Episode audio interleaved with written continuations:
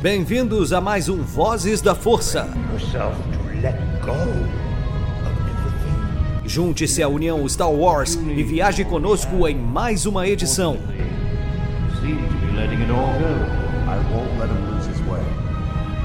Seja também a fagulha que manterá a chama de Star Wars acesa por muitos anos.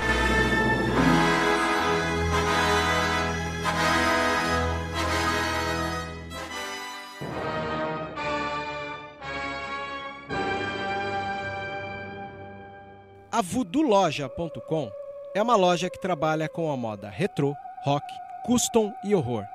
São 11 anos da cena alternativa. Se você não conhece, visita lá. Tem no Instagram Voodoo Loja, uma das melhores lojas e parceira nossa. Isso é rock and roll puro.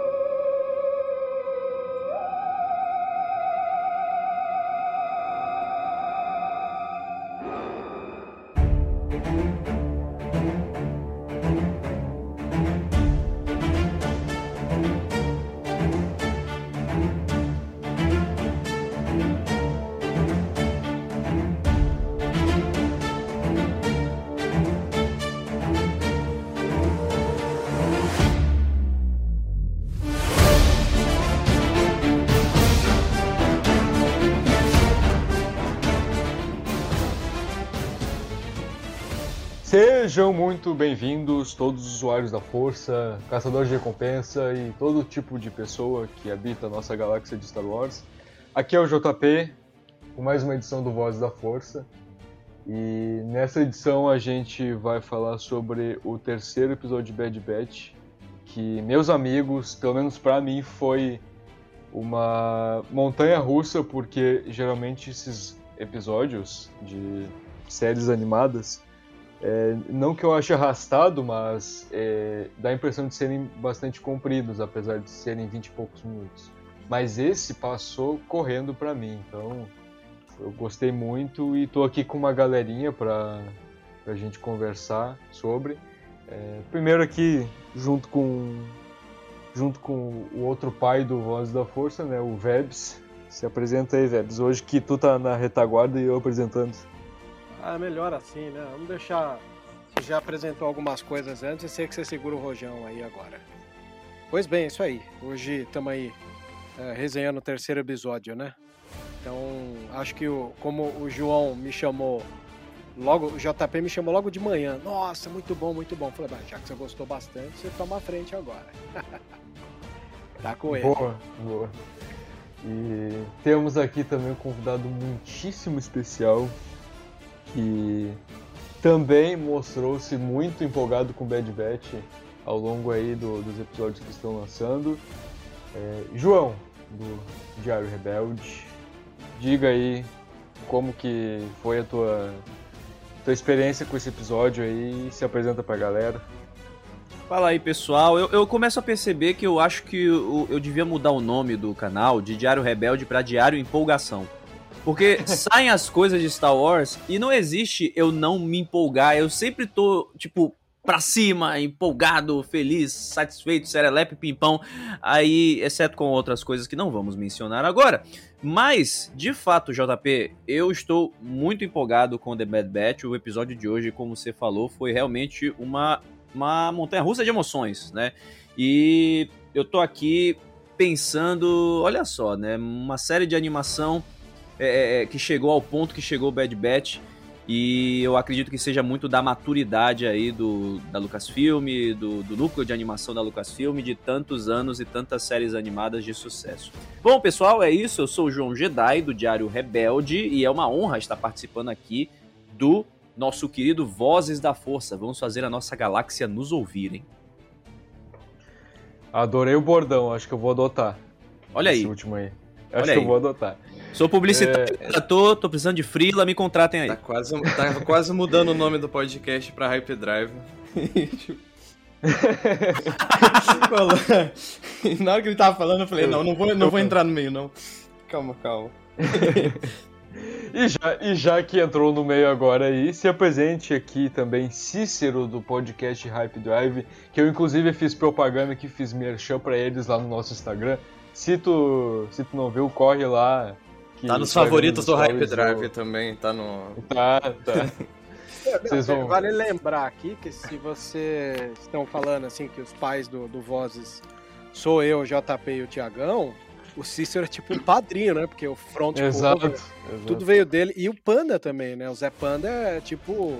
É o, é o casal aí de, de, de padrinhos do, do podcast, que eles que criaram toda a concepção visual. E Exatamente. não pode deixar de lembrar também do, do Mando, né? O canal do Mando também deu a roupagem nova. Então, se coisa, né? Se quiserem, eu posso ser o tio chato, gente. Aquele tio mala que chega com gente e fala, Ei, vem cá, criança."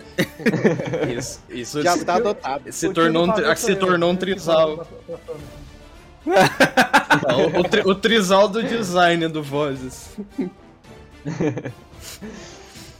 É, Então, Cícero, se... e aí, como é que foi tua experiência com esse episódio? Cara, o, o, se o João, ele se empolgou com, com o episódio, quem dirá o Cícero então, né? Que o, o nome do podcast dele é o que? Hype Drive. Então, é, enfim, A eu empolgação. deixo aí pra ti falar. Beleza. A empolgação é tanta que dispensou a apresentação. Não preciso falar meu nome, já disseram aí. já falaram de onde eu sou. É. Pô, empolgação é comigo mesmo, hype é comigo mesmo. E. Cara, eu acho que os episódios têm surpreendido muito, principalmente esse terceiro episódio do que a gente vai falar. Sem brincadeira nenhuma. Teve um momento em que eu tava assistindo, de repente eu vi lá, né, created by Dave Filoni, começou os créditos, eu falei, como assim? E acabou. tipo, foi muito bom, porém passou muito rápido e muita coisa aconteceu. Então, bastante empolgado pra falar a respeito desse episódio. É a mesma coisa que, que eu penso. Cara, passou muito rápido de tão lindo que foi esse episódio. E agora, por último, mas não menos importante, muito pelo contrário, muito importante. Como a gente comentou aí, o, o terceiro pai do, do Voz. Na verdade, o, é, é, o- comentando aqui né, sobre isso da gente ser os pais do Voz, né? O, o Thiago e eu. A gente é o, os três caras lá do Se Beber Não Casa com aquele bebê no primeiro filme, sabe? O Thiago é a grávida de Somos Taubaté nós. do, do, do Vozes, né? Ele, ele concebeu a ideia, porém não tava grávido de verdade. Passou pra frente e depois fluiu. Olha, assim como, assim como The Bad Batch, né? é, tem aqueles marmanjão cuidando de uma criança. O Voz da Força é a nossa criança, então nós somos os três solteirões e um bebê, né? exatamente, exatamente. Voz da Força é, um grande, é uma grande ômega, então. Exato, Uma grande- exato. Exatamente. E, enfim, Thiago aqui conosco, Thiago do Enclave da Força. Fazia tempo que ele não aparecia aqui, inclusive, fazia bastante tempo. Mas quem é vivo sempre aparece e espero que ele participe mais vezes aqui, né? É, Tô- dando ar da graça. Tô sempre à disposição, só chamar. É, então, fale aí com a galera como que foi a tua experiência com esse episódio aí. Cara, o que, que foi aquilo? Meu Deus do céu. Eu falei assim, será que tá no- na plataforma certa? Será que é pro Disney Plus mesmo? Não é pro Star? Não, no Star Plus? Porque. Que série mais adulta, hein? Meu Deus. Verdade, verdade. Já vamos comentar disso, inclusive. O Olha, Filoni olha, foi... foi muito boa a série. Nossa, tô adorando. Assim, a- do é, dando contraponto, do jeito que eu não gostei do Resistance por ser infantil demais, eu tô adorando Bad Batch por ser adulto até um pouco demais. Então tá muito legal, eu tô muito hypado e vamos que vamos. Você gosta disso? É muito adulto? eu entendi, É. eu entendi, eu entendi. Eu não, eu não sei quem, quem manja de, de staff relacionado, mas acho que. Eu não sei se é o Brad Raw ou outro que tá como produtor também, que trabalhou de uma maneira específica no arco de Umbara. Sabe? A gente sente muito a vibe disso em Bad Batch, sabe? Essa questão Pesada, né? Aquela pesada. pesada, de dilema moral bem complexo, sabe? Que não é coisinha tão simples assim. Muito maneiro. E, e é incrível trazer isso pra, e é incrível trazer isso pra uma animação, porque a gente sabe, é, quem foi de Star Wars, que sempre rolou aquela conversinha quando a gente ia chamar alguém mais de fora pra assistir Clone Wars ou Rebels, rolava sempre aquele, pô, mas é animação, é pra criança. E sendo que não era assim. E aí agora com Bad Batch, cara, com esse último episódio, com certeza a gente pode usar de argumento que não é pra criança, porque pelo menos é pra criança, mas os pais têm que estar junto pra assistir, porque os temas que trouxeram, aquela cena do Crosshair. Cara, é, essa série tá tomando um rumo bem, bem diferente. Pois é, e sobre, sobre a cena do Crosshair, eu tenho visto muita gente comentando sobre a força dessa cena, sobre o fato dela, dela ser tão pesada, né? E, e aí eu devo dizer que eu achei ela pesada assim, mas não sei se é porque eu tô acostumado já com as atrocidades do Império, como um grande fã da rebelião. Eu olhei e disse, é, terça-feira. Sabe, tipo, é, porque eu, eu, eu, eu, imaginei que fosse a gente visse a ascensão do Império e como eles estão construindo essa cultura uh, ditatorial e uhum, totalitária sim. e também de, de, opressão, né? Tanto das forças sim. militares contrárias a eles, quanto, obviamente, dos civis. E eu não sei se é porque eu tenho isso já na minha cabeça, até porque lá no episódio 4 a gente viu os Stormtroopers carbonizando tios indefesos, né? Com o tio Owen hum, e. Exato. Então eu não sei se é porque eu tenho muito isso aqui na, na mente, e aí eu achei pesado, mas achei tipo, é, é, é, o esperado, sabe? É o que é o que vai acontecer. E sobre The Clone Wars, inclusive, é, havia realmente, né, esse papo de que Clone Wars era era infantil, mas eu cheguei a fazer uma maratona de The Clone Wars para rever os episódios e, rapaz, não é tão infantil, não é infantil assim não, velho. Não é nada, não é nada. Ah, não é não. As Adventures hum. executando gente pelas costas, Anakin Skywalker matando a sangue frio, é um negócio meio, meio puxadinho ali, velho. Não é tão pra criança, não. Cara, todo aquele arco de mortes, por exemplo, tá louco, cara. Aquilo ali não é pra Nossa, criança, não. Nossa, questões filosóficas, transcendentais, kumbaya, etc. É, é foda, velho. É difícil uma, uma criança pegar aquilo tudo. Realmente. É, e, e o, o episódio aqui, né, de Bad Batch, que recebeu o título no Brasil de Substitutos ele começa ali com um plano que a gente vê ali eles na, na nave, o Bad Batch e a Ômega, e a gente percebe que eles estão com problemas é, em relação a, a, comida e suprimentos, né? O, o Hunter fica responsável por racionar a comida deles, e aí é muito engraçado que o, o Riker, né, esfomeado, é, bicho do jeito que ele é, ele tá querendo comer, né? E ele pede mais. E eu achei muito bonitinho que a Ômega oferece para ele, né? O, a comida que ela tinha. E aí ele todo esfomeado ali fala, né? Ah, me dá, me dá. E o Hunter fala, pelo amor de Deus, ela é uma criança, a gente tem que dar prioridade para ela comer. Aí o, o Riker, é, coitadinho, ele fica. Depois ele fica com uma cara arrependido e fala, ah, não tô acostumado a ter uma criança por perto. Bom demais, né? Cara, é interessante essa dinâmica aí, porque. Enfim, ninguém nunca parou para pensar, né? Tipo, como que ficaria um clone sem ter a República ou alguma instituição bancando eles, né? Tipo, não precisava se preocupar uhum. com alimentação, com. Enfim, coisas básicas, sabe? É uma reflexão muito original e interessante também. Algo bem simples, né? Pra dar aquela ambientação de beleza, os caras precisam comer, tá? tipo, eles precisam Exato. arrumar a nave, eles precisam de dinheiro. Quando eu vi aquilo no começo, é. eu pensei que já seria a, o que a gente vê nos TV spots lá deles fazendo missão, tipo, com, sei lá, caçador de recompensa ou algo desse tipo. Eu até acabei imaginando errado, mas provavelmente seja já um encaminhamento para entender a necessidade deles de trabalhar, né? Inclusive, tu comentou aí sobre eles precisarem arrumar a nave, logo depois nós temos, né, o Echo reclamando que o, alguns sistemas da nave foram danificados.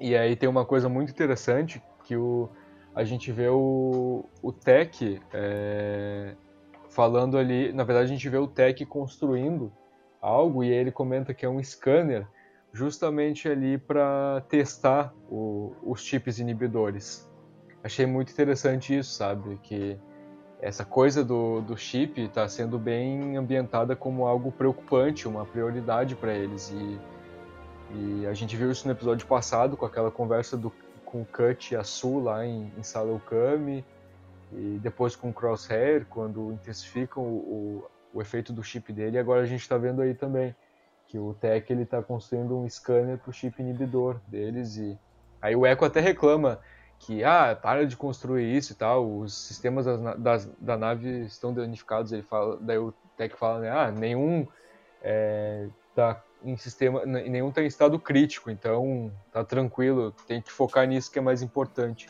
Achei interessante isso também. Cara, Aí na cena seguinte o pneu estoura. exato. É, exato. Exatamente. Eu espero profundamente que o Tech consiga fazer o que ele tá tentando fazer, porque imaginar o. Tipo, enfim, na, na cena da queda da nave, logo na sequência ali, a gente vê que o Wrecker bate a cabeça e ele começa a ficar com incômodo constante dali em diante na cabeça, o que dá uma preocupação do caramba se aquilo ali é é só a batida da cabeça do cara ou se aquilo ali é o chip de alguma maneira, né, a- dando um indício de que vai ativar. E, cara, eu acho que ver o Crosshair debandar por conta do, da intensificação do chip não é tão difícil, porque é a tendência dele, de ordens e tal. Mas ver o Wrecker, né, tipo, só de pensar isso já é trágico, né? Eu espero que, que o Tech consiga resolver isso logo, antes que aconteça uma tragédia. Eu acho que Uhum. vai rolar, hein? Porque eu- eles precisam de alguém pra movimentar essa, essa história. Eles precisam de alguém pra provar que o que o, o sensor que o Tech vai construir funciona. Então, se chegar no Wrecker, o, o Tech vai ter um argumento pra poder usar o sensor dele e dizer: ah, vamos lá, vamos lá, temos que fazer alguma coisa. E aí eles acham o chip e tal, dá tudo certo no final, talvez. E aí eles talvez tenham alguma esperança. Olha só, a gente conseguiu resolver isso aqui. Será que a gente consegue resolver com o Crosshair também? Porque não é possível que ele seja tão cretino a ponto de fazer aquilo de vontade própria. E né, eles bem entendem que o chip está potencializando isso de alguma forma. Então eu acho que eles podem usar. Pode ser um artifício da história, o Wrecker, nesse caso, para movimentar o Bad Batch nesse sentido. E aí eu queria aproveitar e puxar também uma pergunta. Vocês não estão achando o Echo um chato, não?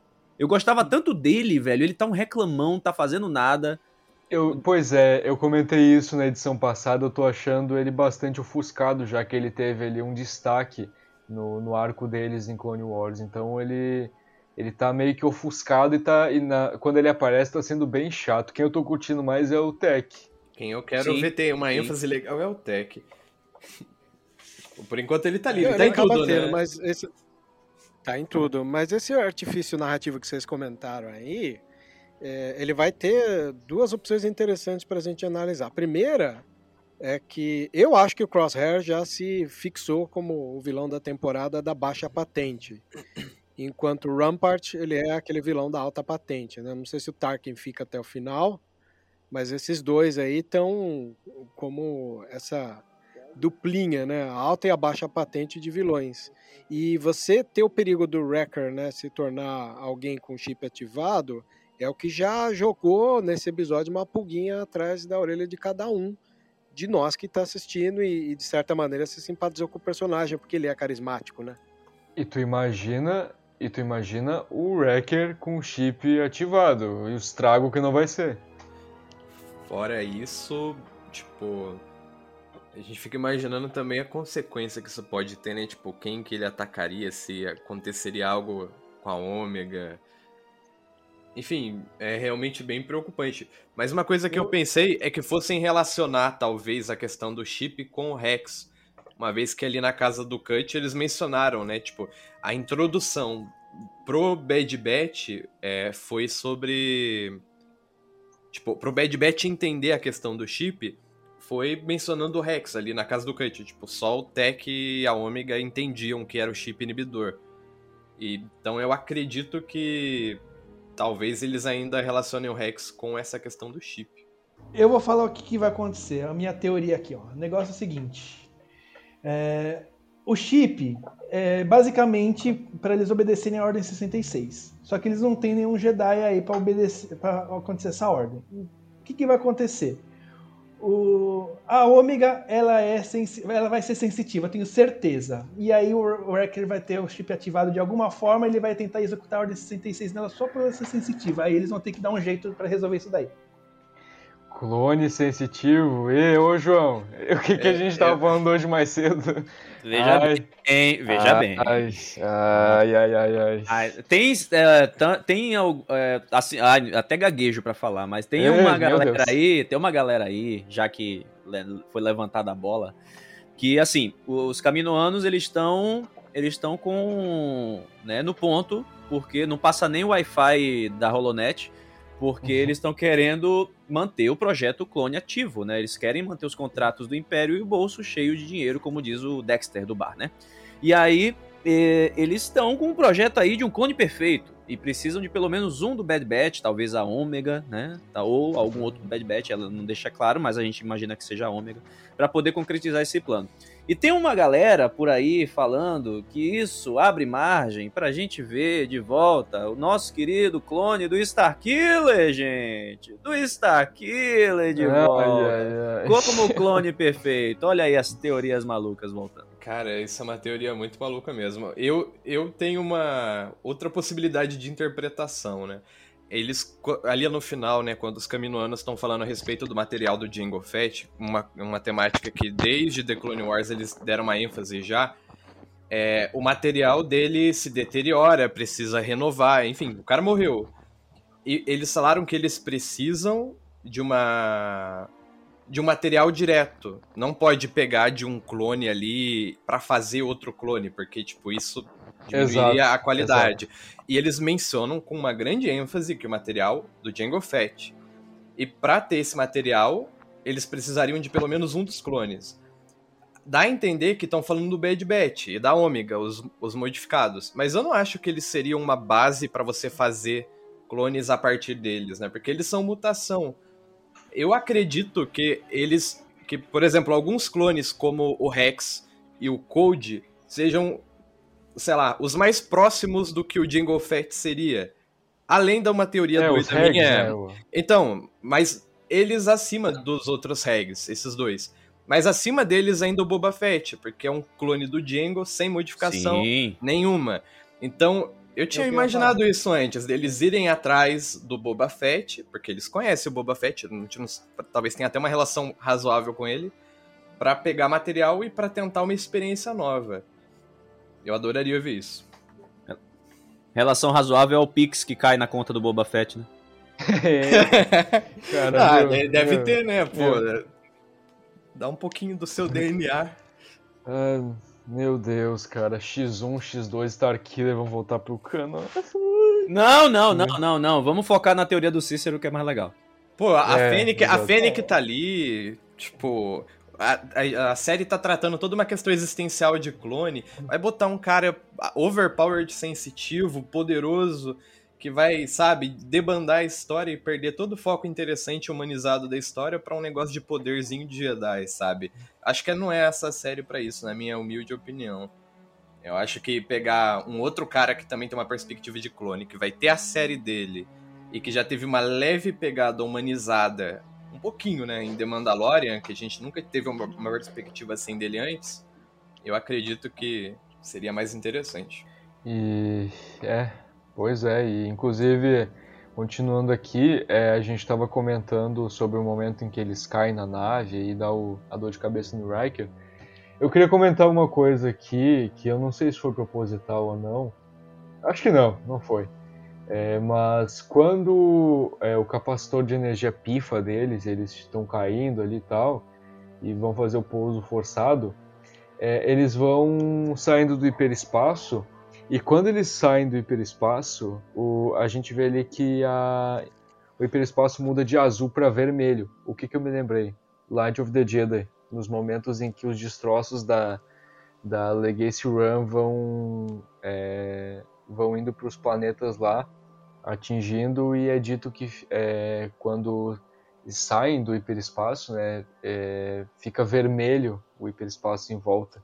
Então não, acho que não foi proposital, mas me lembrou isso aí na hora, sabe? Foi um detalhe que eu achei legal. O hiperespaço ficar vermelho. É, isso é bem recorrente, né? Desde acho que Star Wars Rebels e The Clone Uhum. Wars, que mostram essas saídas forçadas do hiperespaço, o hiperespaço fica vermelhão ali no meio, meio cor pôr do sol, né? Uhum, aí agora que a gente tem é, Alta República ali com Luz Jedi, me remeteu a isso também, por conta do, do grande desastre. E, e, enfim, a gente vê que eles caem num- numa lua de um sistema que, cara, quando eles falaram o nome, eu vibrei, né, porque a gente viu que é a lua de Ordo. Cara, meu Deus, eu pulei da cadeira na hora quando Já eu pensei. já meu imaginou- Deus, é já- Cotor. Já Cotor. imaginou a trilha sonora, né? Velho, velho. Puta, eu perdi esse detalhe no vídeo. 11 detalhes, vou ter que botar no comentário. Que merda. Ai, cara, quando, ele quando eles falaram ali é, de- da Lua World, eu, puta que pariu, o Kenderus, Kotor, puta merda, e eu pulei da cadeira quando, quando ele falou isso. E tu comentou aí da trilha, Cícero, e quando o. Quando o Tech e o, e o Hunter vão ali pra fora pra inspecionar a nave, os estragos, tem uma trilha que fica muito, que é muito, muito parecida com a de Kashyyyk lá em Kotor. Quando tu vai pra, lá para Shadowlands, que é aquela parte de baixo de Kashyyyk, quando tu vai lá em Kotor 1, é, tem uma trilha lá meio assim de suspense que parece muito, muito com a, com a que toca quando eles saem ali para inspecionar a nave. Na hora me lembrou assim. E inclusive eu até tô ansioso para quando sair a a trilha sonora de, de Bad Batch para eu analisar, porque é muito parecida a- as duas trilhas sonoras. Depois, depois vocês comparem aí. E continuando aqui, é, depois nós temos daí, né, a gente estava falando do Crosshair, depois a gente vê ele numa inspeção com, com aquele droidzinho que acompanhava a Ômega, aquele droid médico, e aí a gente vê uma conversa entre o Tarkin e a Nalassi, né, que ela comenta que ele está respondendo bem ao chip, pelo menos por enquanto. E aí então surge o cara, né, que o Vebs falou e que eu teorizei sobre ele, né, que é o Almirante Rampart, que é ninguém mais ninguém menos que aquele cara que a gente vê no holograma lá em Saleucami, no segundo episódio, que fala sobre os códigos de série e tal, dá todo aquele discurso fascista. E a gente desconfiou que ele iria ter um papel mais importante essa temporada porque foi anunciado um, um Black Series dele, que é um, uma linha de, de action figures de Star Wars da Hasbro. E foi anunciado um dele, foi aí que a gente descobriu o nome dele. E aí é, a gente desconfiou que ele tivesse um papel importante. E aí a gente descobriu que a, a operação de implementação do- dos códigos de série foi dele. Pare- E aí. Diga. Desculpa. Parece que tudo. Enfim, parece que ele realmente vai ser um personagem importante, né? Se eu não me engano, no Black Series, a, a patente dele é vice-almirante. Acho que faria até sentido uma vez que o Tark ainda é almirante, né? Nessa, nesse período. É, Corrijam-me se eu estiver errado, mas eu acho que os próprios caminoanos chamam ele de almirante. De almirante ou de vice-almirante? o Tarkin é almirante e o. E o personagem novo vice-almirante. E, O Rampant sim, é sim, vice, é vice Rampart. mesmo, tem nos Sim, créditos. sim, ele é vice. e, tipo, Sim, sim, o, ele é o- o vice. projeto que eles mencionam dele lá, né? O manto de guerra, além do projeto de implementação do código, Isso. É mencionado em Rogue One, né? Depois eu procurei na, na Wiki e Aham. parece que ele é mencionado em algum outro material também. Tem até uma descrição sobre ele ser um projeto, enfim, basicamente de substituir né, as fileiras imperiais de clones para soldados recrutados, né? Embora não tenha muito detalhes, o, de- o detalhe É vai na- vir é, agora é na- com, com Bad Bad.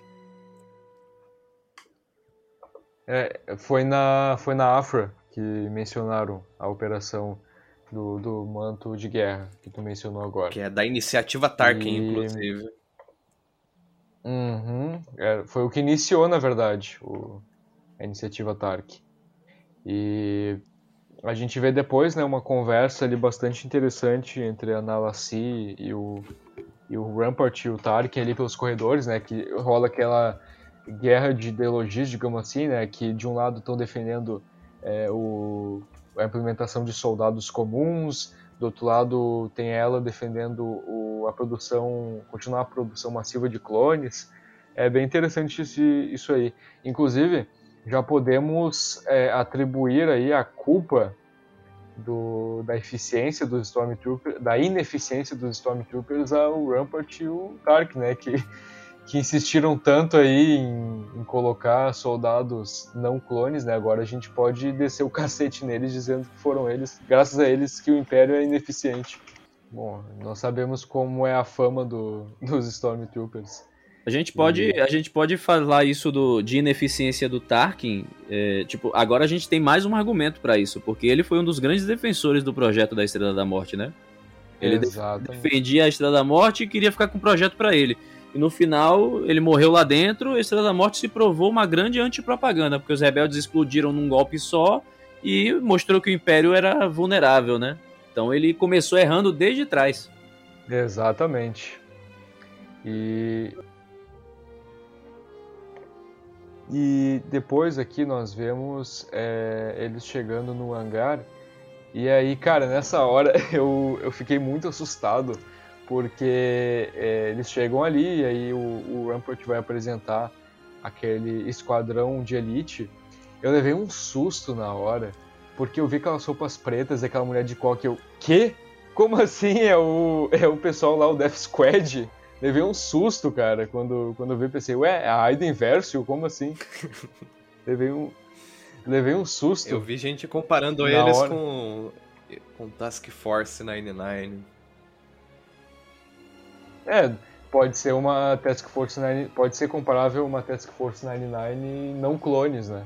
Já Eu vi que- também comparando com os Death, os Death Troopers, né, de Rogue One. Aham, sim, por conta do, da viseira do capacete deles, eu, eu me assemelhei também, eu, eu assimilei, porque é uma viseira verde, né? Igual a dos Death Troopers e a ma- armadura preta. Muito lindo, inclusive. Embora eu acho que o mérito da missão inteira é pro Crosshair. Acho que eles não demonstraram tanto da superioridade deles, não. Pois é. Até então, o ponto, é, né, até o, ponto que o Tarkin levantou, que era o principal dele, né? Tipo, ah, você pode treinar as habilidades dos clones e tal, mas a questão da lealdade é, é uma coisa que você não consegue implementar dessa maneira. Chega lá, os caras não são leais ao Império, eles fazem o que eles querem. Até o Crosshair, né, mostrar quem manda. É, que é o contraponto, né? O, o Crosshair, ele, ele apareceu ali nesse momento pra é, duvidar do, do, do lado humano desses personagens aí. Você vê que os, os personagens estavam recebendo a, a ordem do Rampar e estavam todos cheios de si. E o, o- o- tem muito close no rosto do Crosshair pra mostrar que ele, ah, é, então vocês são leais, então vou pôr vocês à prova.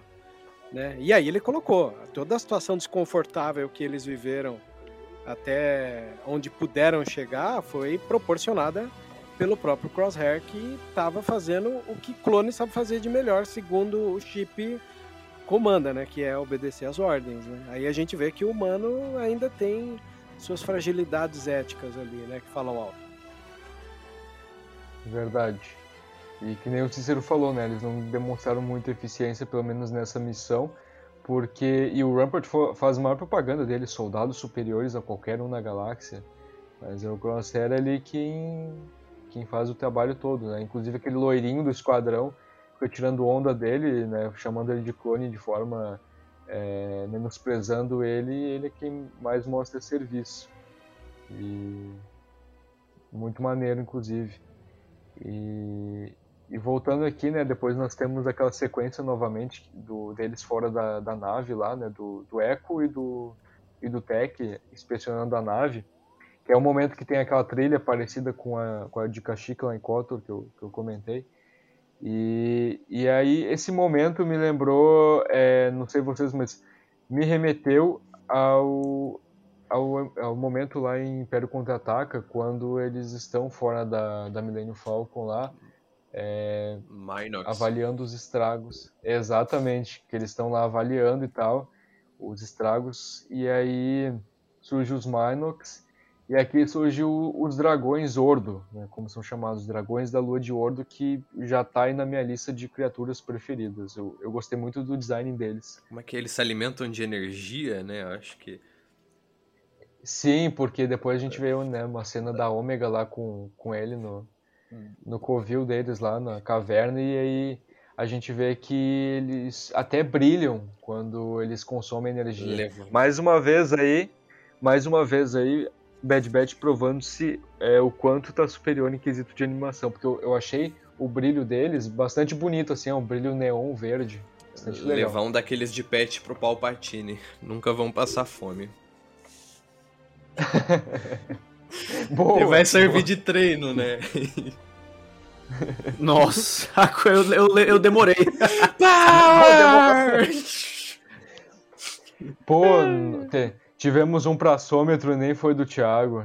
Que isso. O- Hoje eu tô com preguiça de fazer sômetro hoje. que isso, Thiago? Como pode?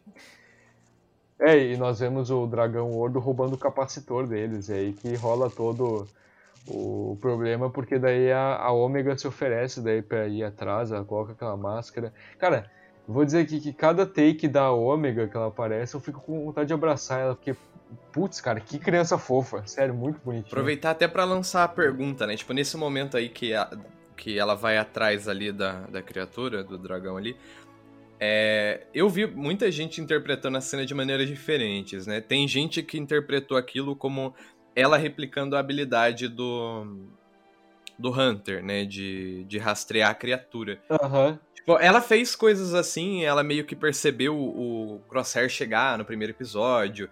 Ela acabou imitando os movimentos dele de maneira involuntária. Só que, sei lá, na minha perspectiva, nesse episódio, ela não fez nada demais. Tipo, ela tava perguntando se ela poderia fazer a mesma coisa que ele, aí ele explica que não, que é uma habilidade. Enfim, ele não fala nem não, né? Mas ele coloca meio que no ar ali.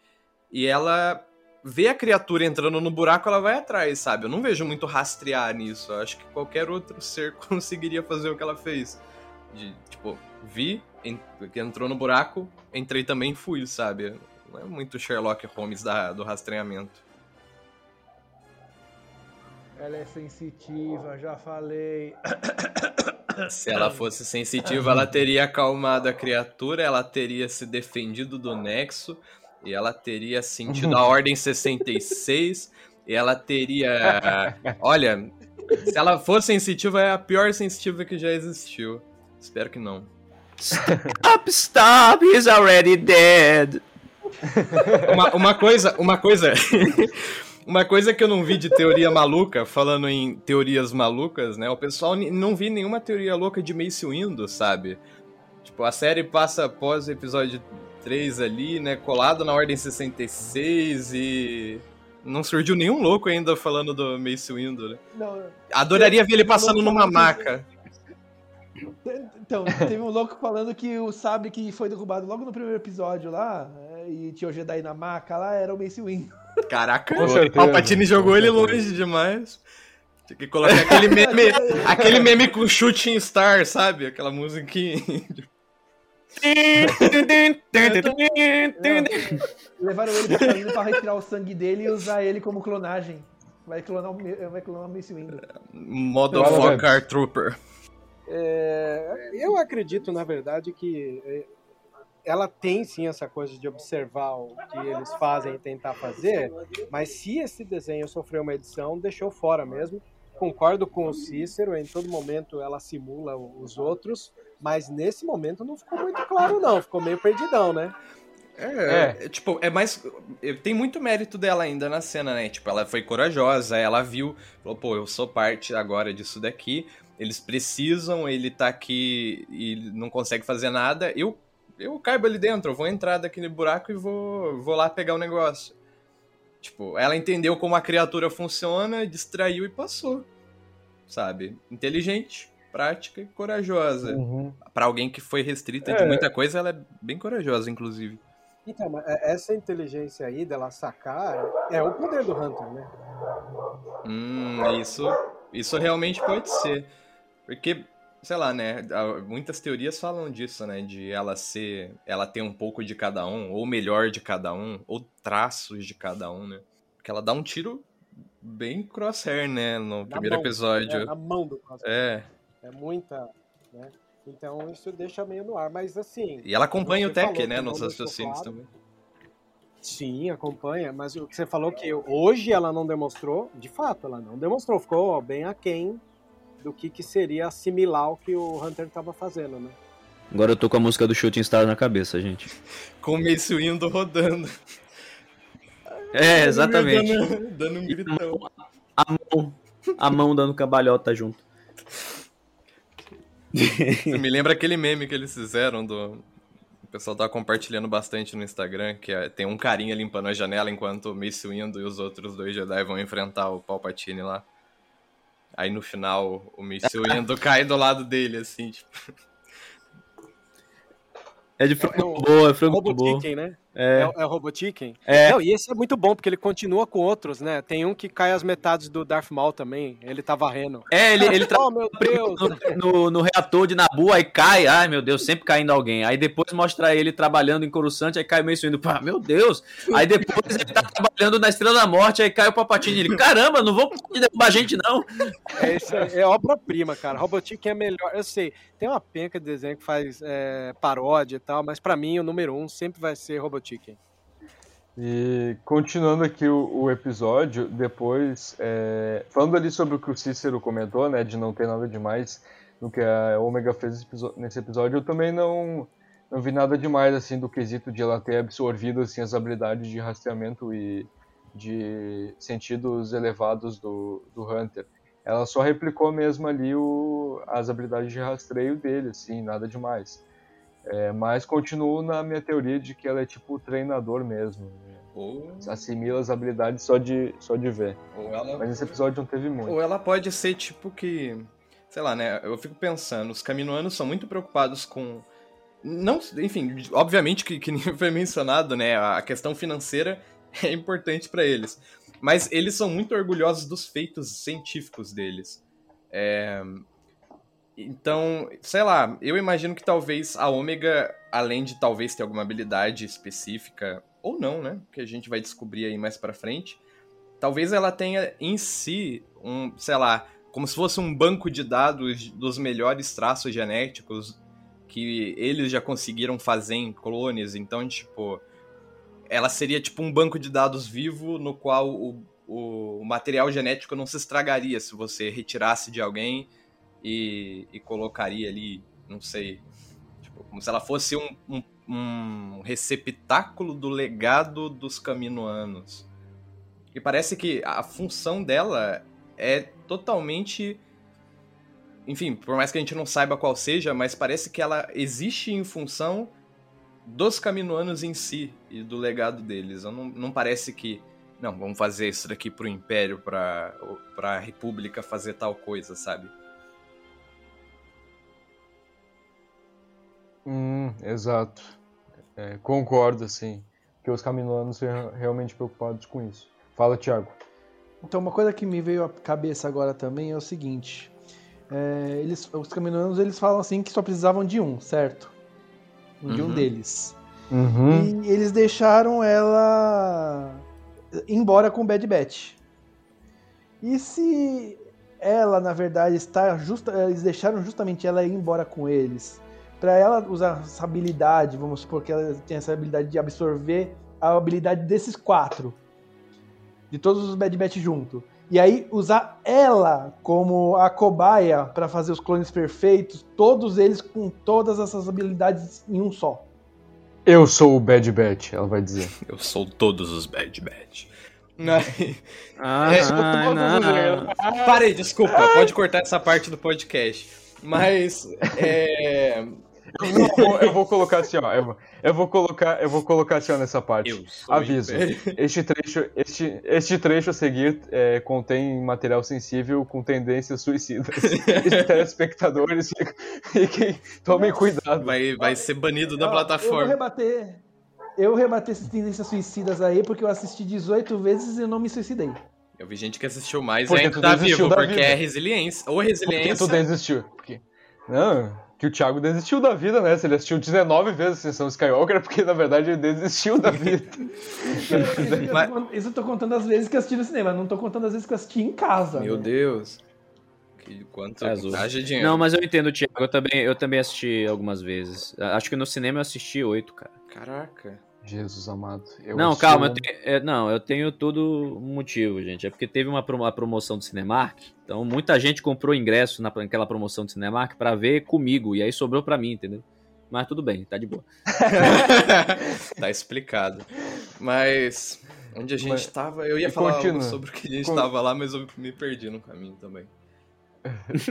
Então, então, continuando aqui, é, depois tem uma conversa muito maneira aqui que, a gente, que volta para as instalações de caminho.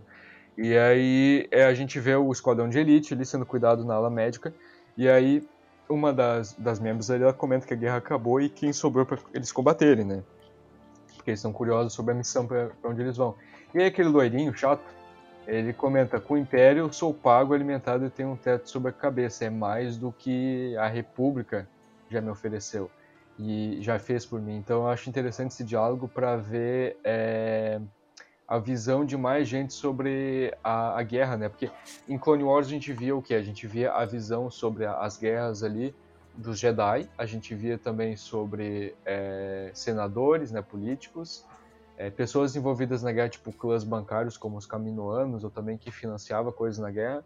Vimos com os próprios clones o ponto de vista deles, e agora a gente está vendo com mais cidadãos, assim, digamos assim. Então eu achei legal isso.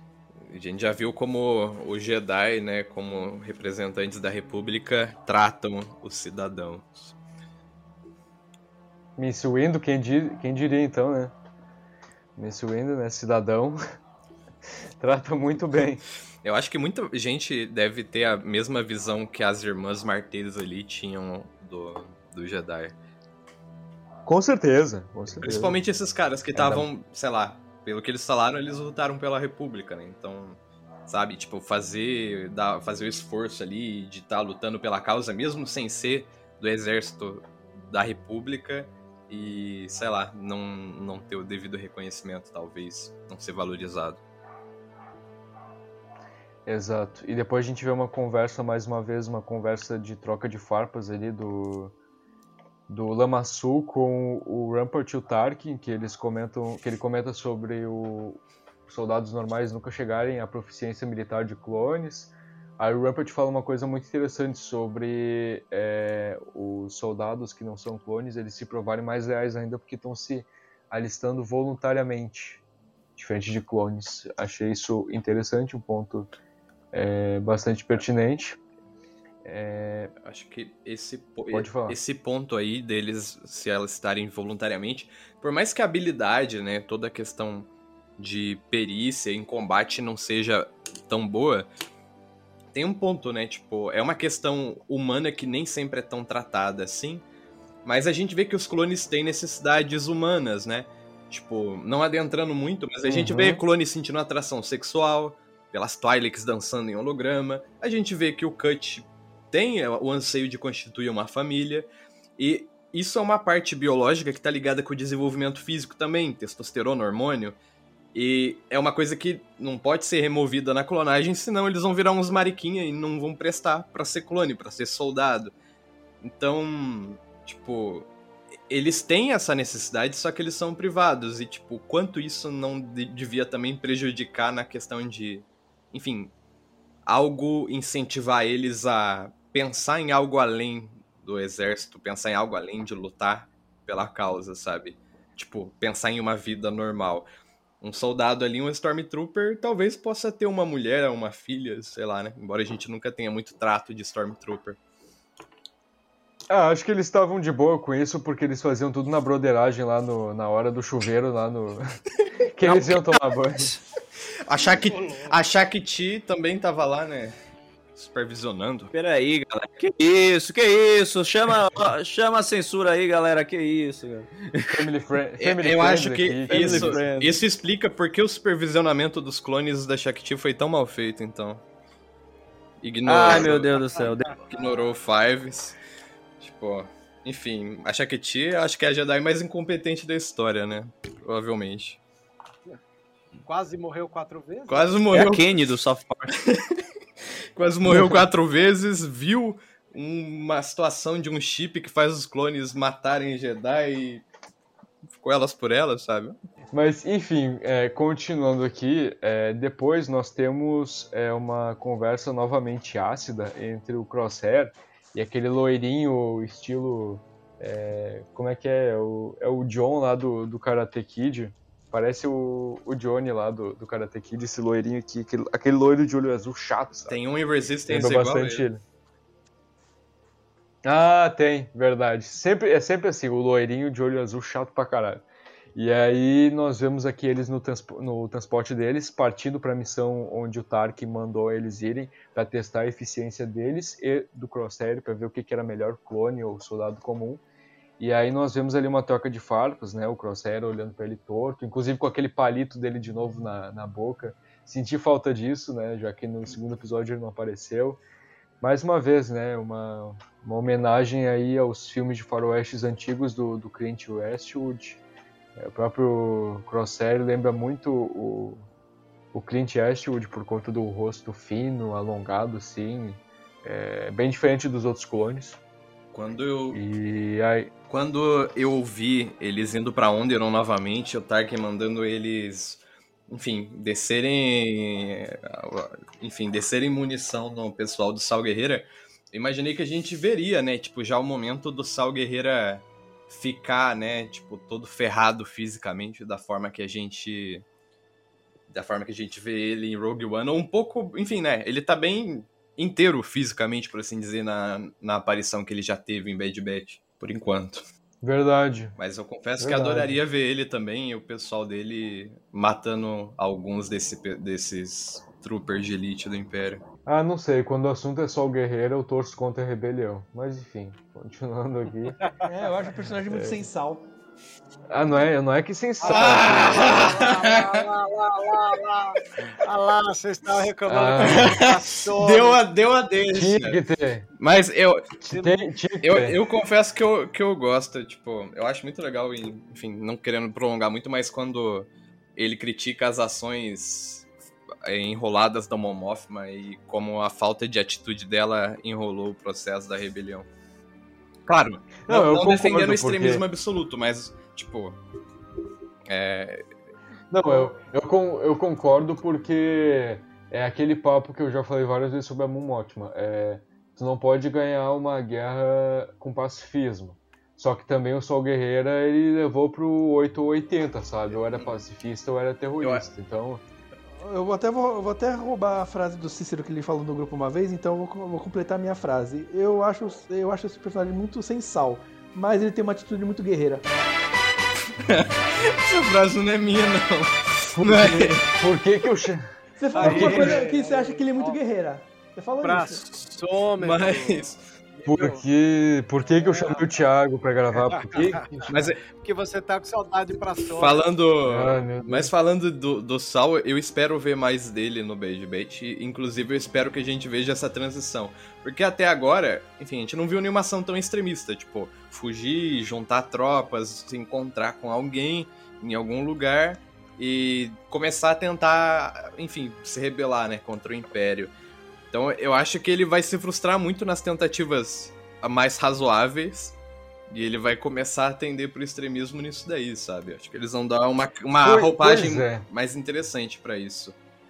Pois é, no, no- eu achei bastante. Fiquei bastante surpreso quando ele apareceu ali no primeiro episódio, dando ali um benefício da dúvida pros clones. Fiquei bem, ué, quem é tu? E. Porque, né, se, se fosse o Sol que a gente conhece, ele já ia tirar e não ia nem perguntar quem era. Então, fiquei bem surpreso com aquela atitude, mostrando que realmente ele ainda não tá naquele, naquele cuzão que a gente conhece. Tentando matar o Crick Crack. E- Bah, coitadinho do Crick Crack, cara. Dá, dá uma dó dele naquele episódio.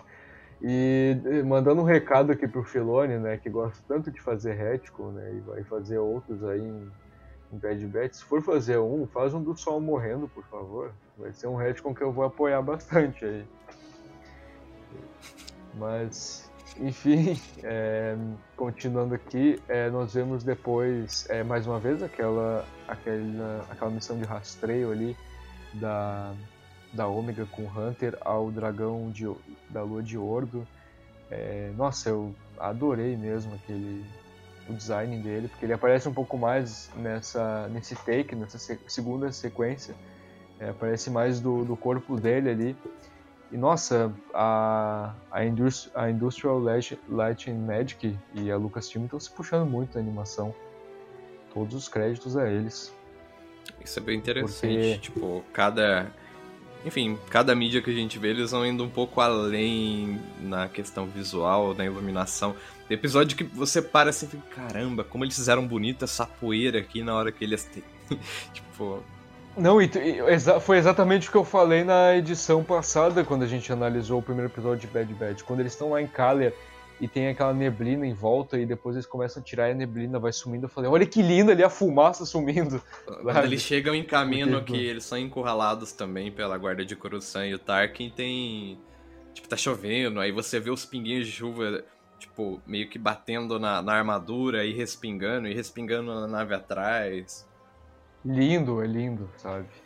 É, a gente já tinha, a gente já achou que o ápice ali seria na sétima temporada de Clone Wars, que é cinematográfica, mas agora em Bad Batch estão se puxando ainda mais. Inclusive, num dos takes ali que a gente vê o, o, o esquadrão de elite e o, o Crosshair lutando contra os insurgentes do Sol em Alderaan, a gente vê que um deles está com um lança-chamas. E tem um momento ali que ele tá parado e, e aí o lança-chamas está ali, tipo, em stand-by, digamos assim, né? Tá só uma chama, uma chama pequena ali no, no cano e dá pra ver ele detalhadamente crepitando entre o fogo azul e o vermelho. Nossa, cara, meu Deus, eu eu tô pagando pau demais pro pra Lucas pra Lucasfilm nessa pra Lucasfilm Animation. Imagina, imagina se a gente vê numa temporada futura o Império lidando com outros problemas de ameaça, vulgo Mandalorianos e uma certa governanta de Mandalor que não deu conta de governar. Imagina a Exatamente. treta, imagina que legal. Exatamente. Inclusive, é, aí nós temos o polêmico momento, né? Nós chegamos na sequência do polêmico momento, que é quando eh, os insurgentes acabam se rendendo ali, os inocentes que estavam com os insurgentes, se rendem ali para o esquadrão de elite. E aí o Crosshair pergunta para eles, né, se alguém tem alguma informação para compartilhar. Eles dizem que não não tem nada, né? Só são inocentes. Eles nem estavam ali com os insurgentes, né? Nem eram insurgentes ali do Sol. Eles só eram inocentes mesmo, fugitivos. E ele, um deles comenta, ah, prometeram nos tirar do planeta, só isso. E aí o Crosshair fala, né? Então não servem pro Império. E aí o, aquele loirinho já falou, opa, que que é isso aqui? Os, os caras ali do Sol já estão mortos. Esses caras aqui são civis, tá ligado? A gente tem que levar eles sob custódia, não matar. E aí o Crosshair, mais uma vez, né, com a Good Soldier Follow Orders, vem com, ah, essas não são as ordens. E aí o loirinho fala, né, ah, esquece as ordens, cara, porque isso não é o que a gente faz. E o Crosshair a gente vê que o chip tá realmente fazendo efeito, né, porque ele só quer saber de seguir ordens. E aí ele fala, tu não vai obedecer, e aí o outro cara fala, não, mas são inocentes. E aí ele, mas tu não vai obedecer, isso é uma ordem direta. E aí é, o Crosshair daí lança o ultimato, né? Sabe por que, que me escolheram para liderar essa missão? Eu estou disposto a fazer o que precisa ser feito. E aí ele vai ali e atira no, no loirinho. E, e aí nessa hora eu dei até um sorrisinho, porque, nossa, estão matando ainda mais a. Matando não, estão crescendo ainda mais a vilania do Crosshair, tá ligado? Ele manda o A Good Soldier Follow Orders. E aí ele manda para terminarem a missão e a gente vê eles ali, né, é, executando os inocentes. E cara, é, o Filone, eu vou pra, parafrasear algo que o Vebs falou quando a gente estava de manhã conversando. Há dois, três anos atrás, ele não faria uma cena dessas, né? O Filone, do jeito que ele é, ele não teria produzido numa animação dele uma cena dessas, tá ligado? Forte desse jeito. Isso aí é influência do Favreau. E uma ótima influência. Eu curti demais a cena.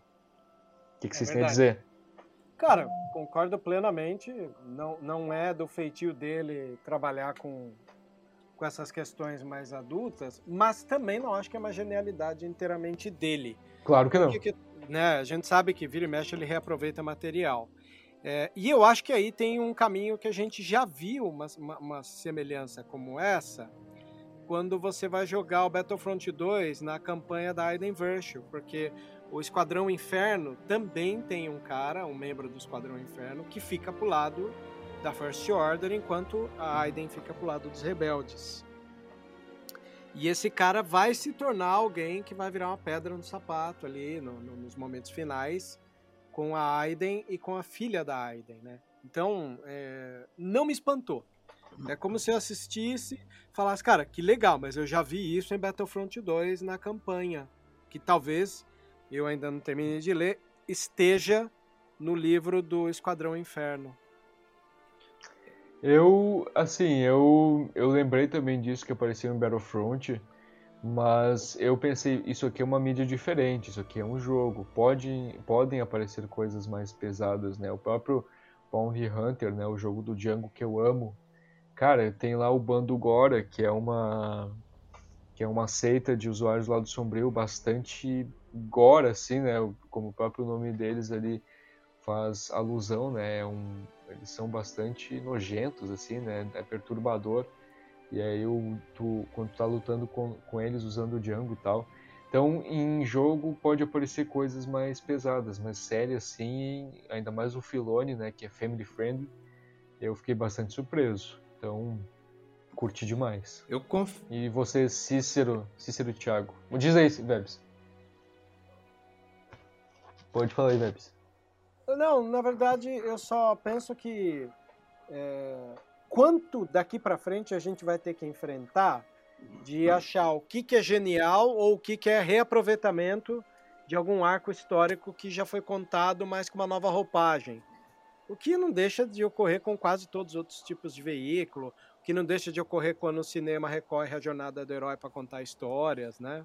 Não sei. Quando a gente começa a observar muito, isso acontece sempre com a gente, numa espécie de explosão sensorial, de tentar separar alhos de bugalhos, né? E mesmo eu dando aula, eu tento me manter longe disso. Diga, Cícero. Eu acho que às vezes tem muito uma tendência de personificar a produção das séries animadas no Filone. Então, tipo, tanto pro que é bom, tanto pro que é ruim. Caraca, isso foi ruim, foi o Filone. Caraca, isso foi muito bom, foi o Filone, o Filone é foda. É, sendo que tem uma equipe que trabalha com ele que tá presente desde tipo vários outros trabalhos e que são consideravelmente consideravelmente importantes. Tem, é, eu não vou lembrar qual qual pessoa que está relacionada na lista de produtores ali, tanto que você, tipo, não estão nem colocando o diretor em primeiro lugar, e tanto que tem muitos episódios que nem é o Dave Filoni o escritor principal dos episódios. Ele tá ali presente em tudo, permeando a coisa toda. Só que, sabe, é muito amplo. Aqui, tipo, na lista da, da ficha técnica da coisa, a gente tem uma. Atena Portillo, que ela trabalhou em The Clone Wars e Star Wars Rebels. O Brad Raw, que trabalhou em Rebels e Resistance uma uh, tal de Jennifer, Jennifer Corbett, que trabalhou em, em Resistance, e Carrie Beck, que trabalhou em The Mandalorian, como co-produtores executivos. Se eu não me engano, é o Brad Rowe que tá, é o, tipo, a cabeça do arco de de um Bara que tem o Pong Krell, que tem várias coisas semelhantes, bem semelhantes ao que a gente viu no episódio de hoje. De hoje. Tipo, uns bons anos atrás lá em The Clone Wars. Então, eu também não me surpreendi no sentido de, nossa, nunca vi isso. É, mas acho que surpreende na narrativa da série, enfim, pro terceiro episódio. Como a gente pensa em transição, nem sempre a gente espera que a transição é, de, sabe, república para império, de algo não perfeito, porém razoável, para algo mais extremista seja tão rápido. Então acho que esse é o ponto que surpreende um pouco da ação daquela cena em questão. Então, com relação a essa cena de ele matando civis, né? O Coronel matando civis, é como que eu falei logo no começo do podcast. Eu achei muito. É, uma série do Disney Plus, assim, bem adulta mesmo. E isso não, não tô falando pra criticar o episódio nem nada. Eu gostei pra caramba da forma que, é, eles estão querendo abordar uma coisa mais adulta, né, para o público mais adulto, né? E assim, é o que se espera do, do Império no futuro, né? Essa dissonância entre República e Império agora, né? E só que eu achei bem pesada, eu, eu achei bem pesada e é, tipo, vai mostrar pro seu filho essa cena, assiste junto, viu? Vai ser o que o Vebs vai fazer com a filha dele no futuro. Deus te ouça, meu amigo. Não, não tem ideia de como seja o que eu faria mesmo no futuro. é. O corugismo está nos meus midi-chlorians. Ah, e, e The Bad Batch vai intensificar isso do teu chip inibidor. o... Pois é. o Vebs, como que é um clone, né? Ele gosta dos clones, ele tem a sua ômega, né? Ômega, é, vai ser. Falando em clones, eu fico Pô, pensando se eles hora. vão fazer algo, tipo. Eu não sei se isso entraria na edição, mas eu tô fazendo um post com o Luiz do Vaders 501 lá sobre o Batalhão 212. E, enfim, lendo algumas informações lá, tem a parte da transição pro Império, tem até um comandante que. Tipo, parece que eles ficam responsáveis por lidar com uma, uma revolta dos Ukis em Kashyyyk, é, logo após a instauração do Império. Eles vão lá e, enfim, colocam os Ukis no lugar, fazem um massacre lá e, enfim, deixam o sistema do jeito que a gente sabe que fica. Eu não sei se a gente veria algo dessa, nessa perspectiva também. Até porque a gente vê o, o Sal Guerreira com Ukis, né, no, no Fallen Order, então É, Vai verdade.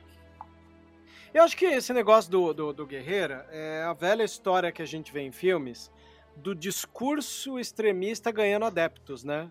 A cada momento vai aumentando a, a, a frota dele de pessoas. Eu acho que é um movimento que às vezes, que, enfim, acaba comovendo, né? Porque às vezes alguém que não era favorável a algo extremista vê, poxa, tentar, né? Não existe mais democracia, não tem mais o que eu fazer.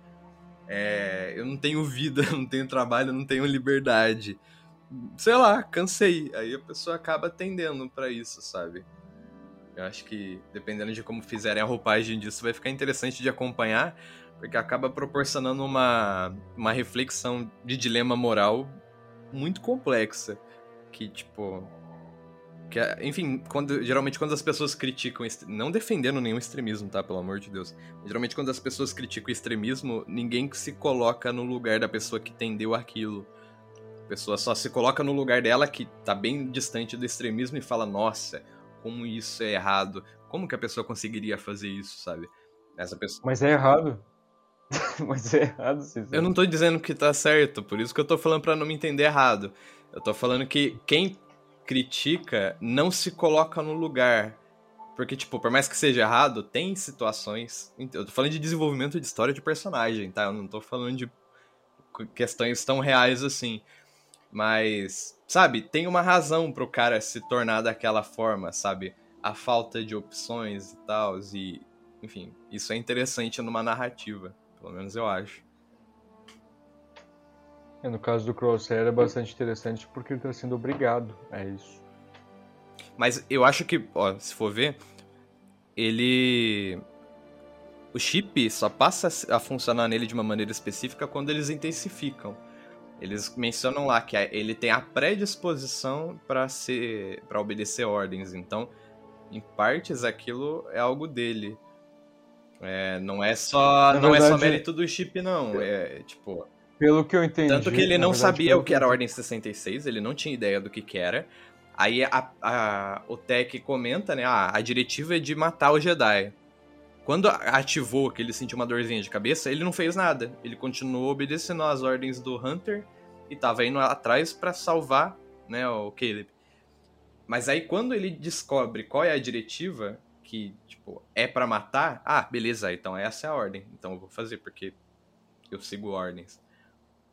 Na verdade, pelo que eu entendi, pelo que falaram ali, quando ativou a Ordem 66, como eles são clones defeituosos, o chip não pegou, mas deu um efeito. Então, pelo que falaram ali, deu a entender que, na verdade, é, o Crosshair estava agindo daquele jeito não por vontade própria, mas porque era um efeito do chip. Tipo, não tinha acionado ali a Ordem 66, mas reverberou ali um, um efeito, tanto que daí depois acontece aquilo de intensificarem o, o efeito do chip. A, o próprio, a própria Nalassi fala isso, ah, que não ativou a ordem 66 nele, mas o chip deu um efeito, ele tá pensando de uma forma mais extremista.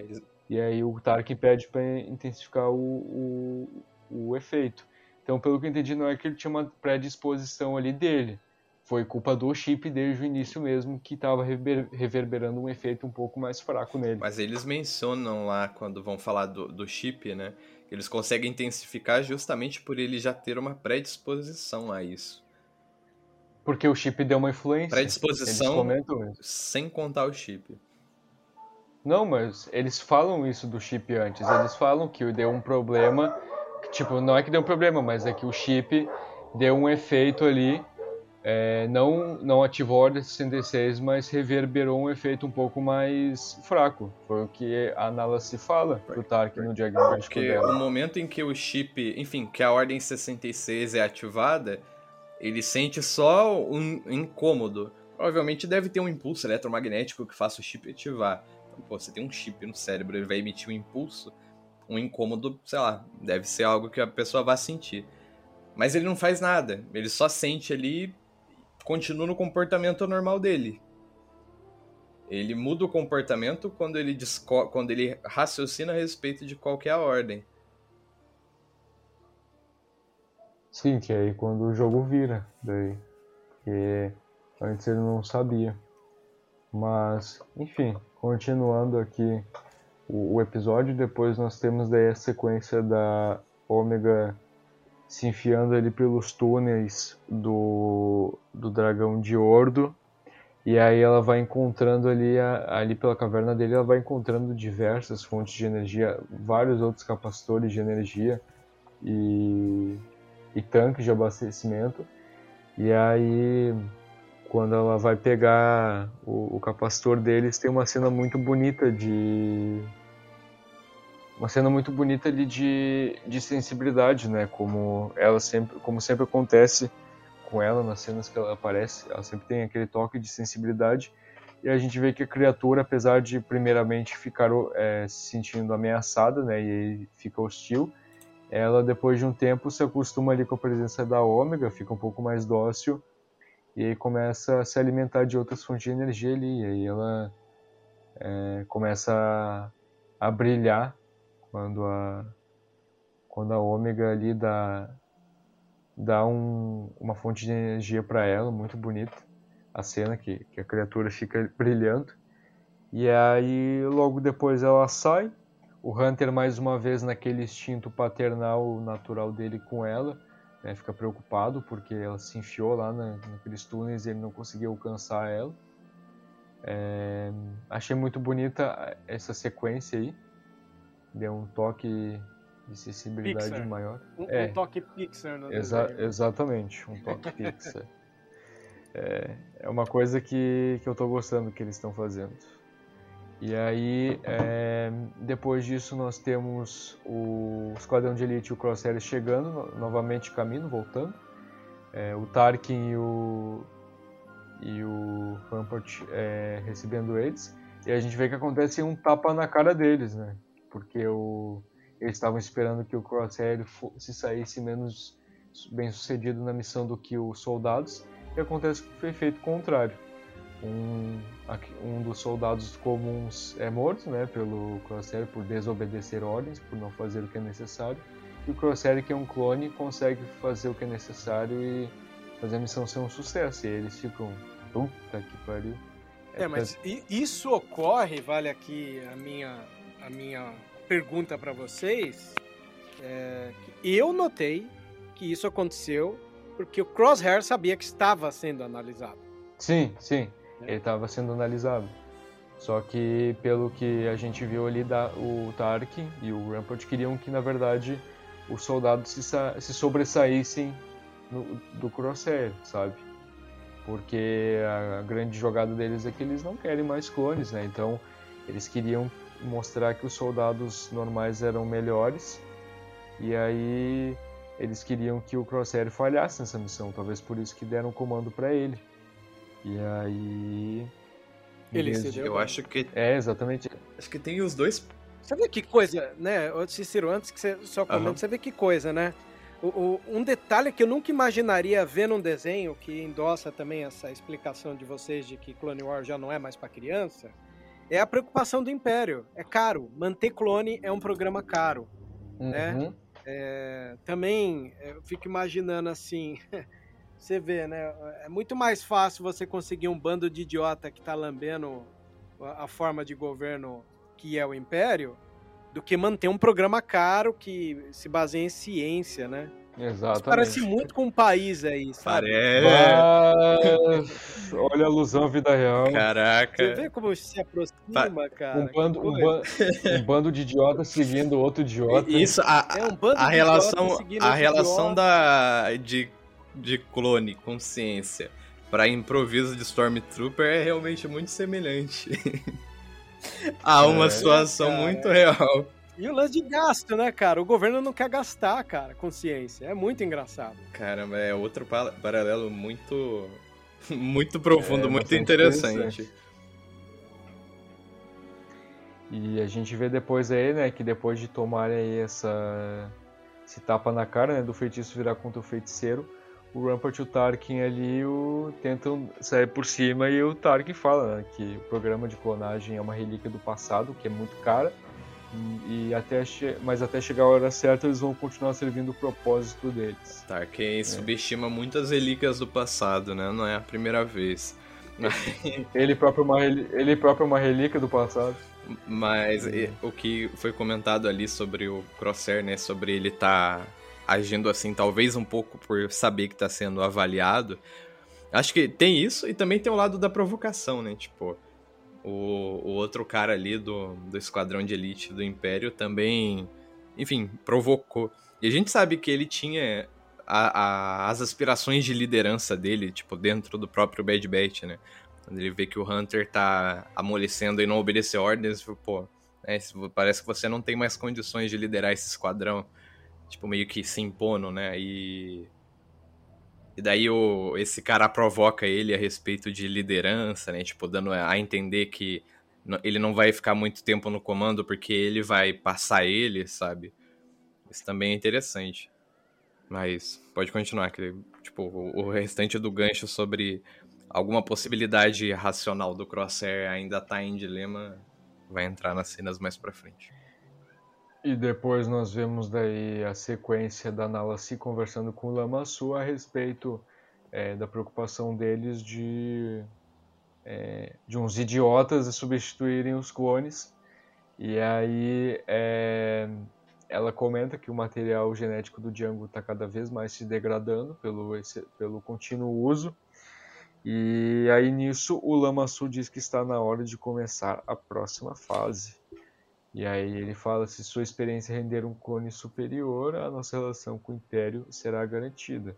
E aí é, a gente fica. Né, foi o que levantou muito debate também, porque depois a Nala se diz que é, não dá para fazer esse projeto, é, não dá para ser criado sem uma fonte direta, né? Ou seja, não dá para criar um clone superior a partir de outro clone, né?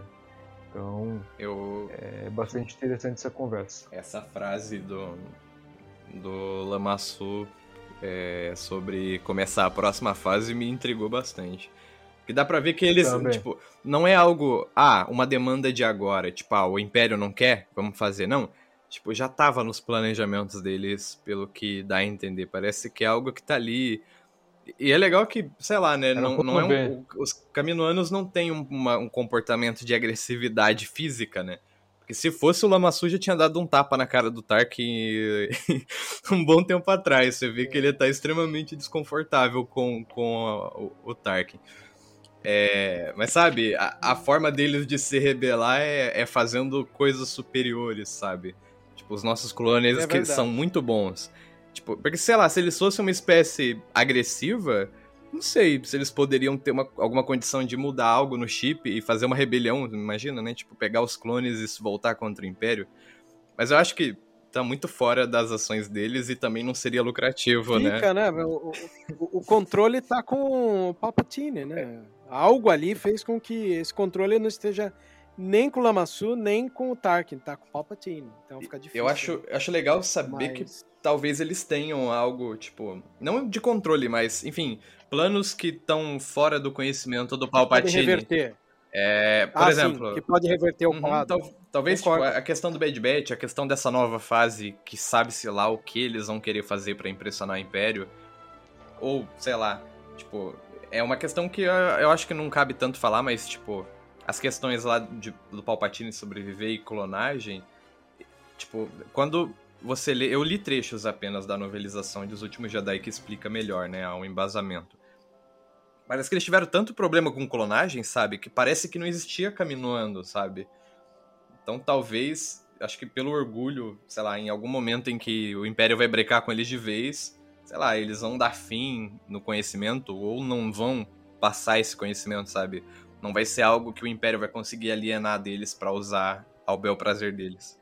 Mas, Cicero, se a gente está vendo uma crueldade gigante da, do nascimento do Império com o cidadão comum, e a gente começa a lembrar que nunca mais se ouviu falar de Camino anos fora da trilogia prequel, Hum, eu ouso dizer que o Império pode mandar um belo de um, de um, de um, um tiro em Camino. tipo Battle- tipo Geonosis. Battlefront 2. Geo- Camino A revolta- Prising. A revolta de caminho que eu ia falar aí agora. Cam- Camino Prising chegando É, pro canon, A- pessoal. A, É a- aí. a gente viu que eles fazem geonosis em Rebels, né? Tipo, esterilizaram o planeta inteiro.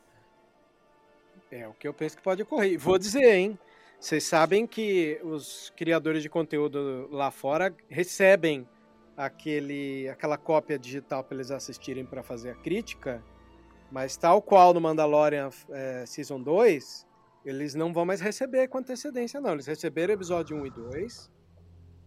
Por isso que a gente viu uma galera resenhando o Bad Batch antes dele lançar.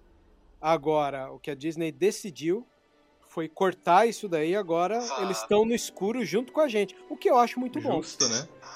E, e É. também, eu acho que talvez eles relacionem isso de alguma maneira, porque tem toda aquela especulação do Dr. Pershing lá em The Mandalorian ter relação com os Caminoanos por conta da, da insígnia e tal. Então, tipo, É. vai saber se não tem alguma relação entre ele, a Ômega, e, sabe, sejam pessoas que carregam o legado de Camino pós uma exterminação, sabe? Verdade. Tem, tem tudo a ver. Mas eu gosto de ficar no escuro, né? Até eu acho que isso daí ajuda a galera a baixar um pouco a expectativa e ter o mesmo tipo de surpresa. Até um dos criadores de conteúdo, eu não lembro quem foi, cara, agora, que num dos comentários da matéria dele lá fora, ele falou que, que, que acha que ficar no escuro ajudou ele muito a assimilar a segunda temporada de Mandalorian. Bom, continuando aqui, nós temos depois uma cena, uma cena bastante emotiva do, do Crosshair voltando pro alojamento que o Bad Batch ficava. E aqui nós notamos um- uma mudança, aqui, um contraste bem diferente ao que era antes. Porque antes eles tinham aquela liberdade de fazer o que eles quiserem ali, personalizar do jeito que eles quiserem. Era cheio de tralha ali, cheio de Lula livre. E aí, com o. E aí o. ai, ai, ai. Esse, esse JP tá ficando subversivo igual eu, viu? Eu, eu vou fazer uma publicação sobre essa bonequinha aí. Pô, a hashtag lá, o post vai subir pra caramba. É feito Lula, É, né? A gente brinca. Efeito Lula. E- Fala, Tiagão! Fala, Thiago. Thiago, fala. Bird, bird. Bur- Vai, bicha muda, fala. Burn, burn!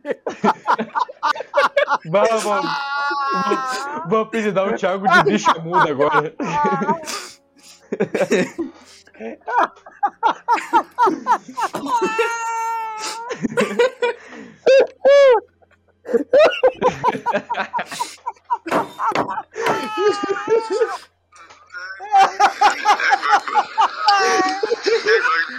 Ai, meu Deus, cara. Você tá muito bonita, viu? Você tá muito bem vestida. Tá gostando do que vocês estão falando aí? Ai, meu Deus. Oi. Oi. Aí, Qual que muda, chegou? O que foi a piada aí? Eu tive que atender um chamado aqui. Um chamado da Teve que falar, natureza. né? Bird, bird, bird, bird. Nossa. Thiago, o que você acha? Burn. Tem um canal de pup que fez ela cantando Believer. Não acredito, cara. Oh, meu Deus. Porque eu tava com uma levantada, é isso? É. Não, mas É, não, é isso. é que eu deixei, eu deixei, eu deixei, eu deixei clicado sem querer. Não queria falar nada, não. Aí, ó, aí a, gente, a gente ficou te chamando e nada, tu não falava nada. E aí, aí eu fiquei falando, Thiago, fala, Thiago, fala. Ele não falava nada. Aí eu disse, ah, bicha muda, não vai falar nada. São- vocês são uma figura. Agora- E aí tu começou a rir. Opa, coloquei uma música aqui sem querer, desculpa.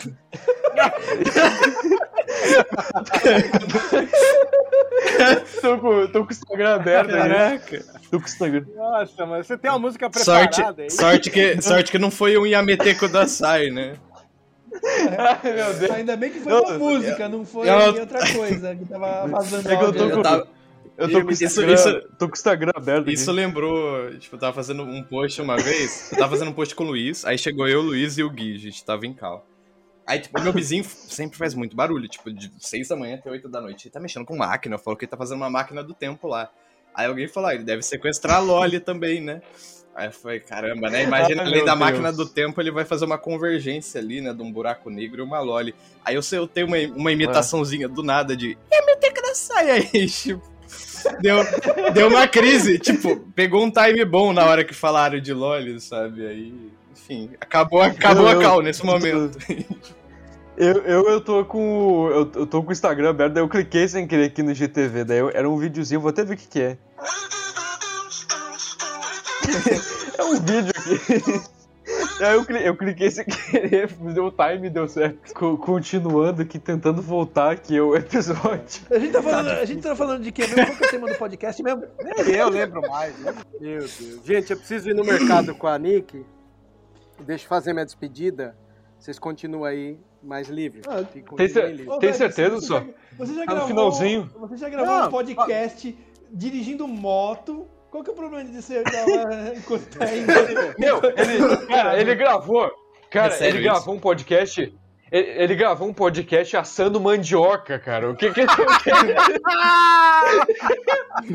o que que tu quer mais, cara? Semana passada, mano. Nada, nada impede o Vebs de gravar. Isso é. Vai. Pessoa, ah, eu não posso gravar porque vai ter gente em casa, né? Pô, tô cozinhando mandioca aqui, não tem problema. Não, o, o Vebs não tem desculpa, cara. Não tem desculpa. O cara É, ali. Não, e o pior é que a gente deixou a câmera ligada aqui, porque o Zencaster agora ele permite tu ligar a câmera ali, tipo, fazer uma videochamada enquanto tu grava. E a gente deixou a câmera ligada. E aí o Vebs estava vá indo pra lá e pra cá no, no AP dele ali. Aí quando vê, ele meteu a, essa. Ah, JP, eu vou, eu vou assar uma mandioca agora aqui. E aí, se, se fizer barulho, tu me avisa. Aí a gente foi gravar, só dava pra ouvir no fundo do, ali do áudio dele. Da mandioca na pressão ali. A CMR culinário. É bom que vocês- vão e voltam e você se sente super à vontade no Vozes. É- É isso que o Vozes tem que ser. Um espacinho que todo mundo se sente à vontade. E, e um pouco dono dele também. Ainda bem. Fico feliz que, que o clima de hoje trouxe essa sensação pra vocês. Beleza? Sim, Bom, beleza. deixa eu fazer a despedida então. Bom, é isso. Depois de rir bastante aqui, né, da bicha muda, entre outras coisas, né? Só tenho que agradecer, porque, ó, eu vou falar, vocês que estão ouvindo, se você tem a página do Star Wars, seja o que for, quiser algum dia participar aqui para rir com a gente, só mandar um e-mail no Vozes da Forca, né? É engraçado. né? arroba gmail.com, tudo é uma piada pronta aqui nesse podcast, né? Tudo é pra ter, tudo é pra aparecer um boteco, até o nome do e-mail, tá certo? Valeu, gente, é isso aí.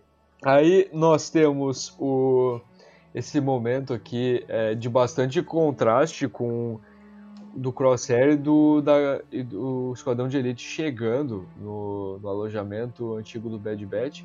E aqui já dá pra ver meio que um contraste com como era antes da República e como vai ser agora com o Império. Porque antes, né, o alojamento deles, eles podiam fazer o que eles quisessem, personalizável e tal, che- cheio de coisas ali de cada um, e era uma bagunça mas era o jeito que eles gostavam ali. E aí, agora a gente vê eles chegando e o Crosshair nota que, que mudou tudo, tá tudo bem limpo, organizado. Agora as coisas estão com o símbolo do Império ali, os armamentos, as caixas de armamentos. É, só o que restou ali mesmo do, do- das coisas do Bad Batch eram os desenhos que eles deixaram na parede, né? Ali no, no- no- na cama ali, né, na parede da cama, aqueles, aquelas contagens que o Riker fazia. E a gente vê que ele sente essa mudança, porque ele depois ele senta ali, né, na, na cama dele e fica de cabeça baixa ali pensando sobre se talvez pensando sobre o que ele está fazendo ser o certo ou não, né, já que ele está sem o Bad Batch. E aí depois nós eh, corta pro plano do da nave deles pegando novamente aí e ele saindo da lua de Ordo. E e aí o tem uma cena muito bonitinha aí que, cara, essa cena me conquistou. Que, que a gente vê no momento todo, né? Que a, o, a- tinha um problema da- de espaço em relação à Ômega, porque não tinha espaço para ela ali na nave, né? Porque é, não, eles não esperavam que uma criança estivesse ali com eles. E aí o que, que o Riker faz, né? Ele faz um quartinho pra ela, cara, improvisado, coisa mais linda, velho. Tipo, um quartinho ali com cortina e com a vista ali pro, pro hiperespaço, né? Pra, pra galáxia ali. E tá, tá até o, o Lula ali junto, ali, o coelhinho. Então, e com umas luzes, né? Bem bonita. E o Riker, ele fala, né? ah, o que, que tu achou? Né? Eu sei que não tá melhor das coisas, né? E aí a Ômega toda felizona, né? Fala que tá perfeito, né? Ela nunca teve um quarto, nunca teve o próprio quarto dela antes. Então é, um, é um- uma cena bem bonita e logo depois daí acaba o episódio, né? Com o esquadrão reunido ali e ela abraçado com, com, a- com o Lula ali. Então, é, enfim, é, eu curti demais essa- esse take aí e o episódio inteiro. O que, que vocês têm aí pra falar? Sobre esse final eu gostei bastante, né? Essas últimas cenas aí, que nem eu comentei no comecinho. É, é surpreendente que acaba, dá a impressão que, sabe, foi curto demais, não no sentido de faltar, mas sim de ter... Acontece muita coisa no episódio. É, Enfim, e realmente a gente tem dois momentos de novo aí, né? Temáticas bem humanizadoras, né? A gente vê o Crosshair olhando ali, os números da- das missões, né, do Bad Batch. E, sei lá, né, algum pequeno indício de que por mais que ele esteja com chip intensificado pra tá contra, ele não é, né, alguém programado e irracional. Ele tem algo nele que lembra. Então, por mais que ele fosse frio, isso não não quer dizer que ele não tenha sentimentos com relação ao Bad Batch. Enfim, é, é algum indício, né? Dá alguma pista disso, talvez. E depois a relação com a Ômega, né? Eu acho que várias coisas são muito importantes, né? A gente vê lá em- The Clone Wars a questão de identidade, da importância do nome em comparação ao número. Aí depois o paralelo em Bad Batch, né? Tipo, do retrocesso disso pro código de série, né? E eu acho que a questão de ter um lugar é uma questão de pertença, sabe? É, da mesma forma que o nome é com relação à identidade, as pessoas precisam se identificar com algo, fazer parte de algo, é uma necessidade humana, social. E a Omega diz que ela nunca teve um próprio quarto. Então, sabe? Teve sempre, teve sempre avulsa. E agora ela finalmente se encontra, ela tem o lugar dela, ela tem um espaço dela. E no primeiro momento que ela tem, ela já se identifica, porque ela já estava predisposta a isso desde o começo, quando ela escolheu seguir com eles. Então, tipo, eu acho que isso consolidou. Com... Peraí, travei na palavra. Acho que isso consolida a questão de relação dela com o Bad Batch como uma integrante, de fato. Profundo essa análise. Profundo. Depois de momentos mas é irônicos. Depois de momentos irônicos, eu tento ficar filosófico também. Eu geralmente, geralmente acontece isso comigo quando eu tô bebendo. É verdade, é verdade. Mas Bad Batch, Bad Batch me Mas- inspira pra, pra questões assim, porque, tipo, principalmente quando vai tratar dessas temáticas que, tipo, tão presentes em The Clone Wars, em Rebels, em, enfim, nas outras séries, só que é muito mais sutil. E em Bad Batch isso é muito mais palpável, sabe? É uma questão. Tem Verdade. questões que são simples humanas, tipo, necessidade de ter alimento, de trabalhar e de ter dinheiro e de se sustentar e sustentar uma criança. E, sabe, são situações muito reais que as pessoas passam e. Não é sempre que você vai botar isso, né? Tipo, orçamento pra questão de exército, sabe? Geralmente muitas histórias de ficção ficam muito na ficção, sabe? Ah, tal coisa, tal facção tem esse exército. De onde veio? Qual recurso? Não precisa. A narrativa é simples e não tem. Aqui a Hoje, gente no tá tendo. Como nasce, como são feitos. Quem patrocina? E tu, Thiago, o que tu tem a respeito pra falar sobre o episódio de forma geral, assim? Ah, cara, eu tô gostando demais, não só do episódio em si, mas da série como um todo. É, tá me surpreendendo bastante. Eu sou suspeito em falar porque vocês me conhecem, vocês sabem que eu gosto de qualquer coisa de Star Wars, menos Resistance. Mas tá me surpre... como eu falei, tá me surpreendendo positivamente. Minha no- Minhas notas em cada episódio estão sempre acima de 7, 8. Só o primeiro episódio que deu 10, 10 mesmo. Mas eu tô confiante que vai continuar esse crescimento aí de, é, de uma das melhores séries de Star Wars que eu já vi, é, com certeza. E vamos, vamos que vamos, vamos aguardar o próximo episódio, tô ansioso e quero ver logo a, a possibilidade de ver um Boba Fett aí na série aparecendo aí, quem sabe é, tendo um papel importante aí pros Bad Batch. Espero. Mas se, se, se não tiver também, não tenho nenhuma objeção, até porque a gente tem uma série dele já em dezembro. Então. Realmente. Mas se tiver, pode render uma conexãozinha sutil, interessante. E é verdade. Tipo, o pessoal tá E falando de sobre- talvez ter retcon de discípulo sombrio, né? O discípulo sombrio, ele, ele já tem a garra de Crate, que é o. Eu não sei se o termo é certo, é sindicato ou guilda, pro que ele fez. Mas enfim, o, gru- É tem sindicato. o sindicato dele de caçadores de recompensa ali. Que tem o Embo e tal, o Bosque e, e esse pessoal aí. Tipo, isso lá em The Clone Wars, aí a Ventress se junta a eles e eles a- a- ajudam na missão deles lá dentro desse livro. Então, tipo, será que o, o Boba agora lá em Tatooine, nesse período pós, né, o, pós episódio 6, ele não vai refazer, né, a garra de Crate ou algo assim, sabe? Pode ter um paralelo, talvez. Eu, eu acho que, eu acho que vai ter, se não tiver retcon, vai ter algo de, de Dark Disciple, pelo menos uma referência.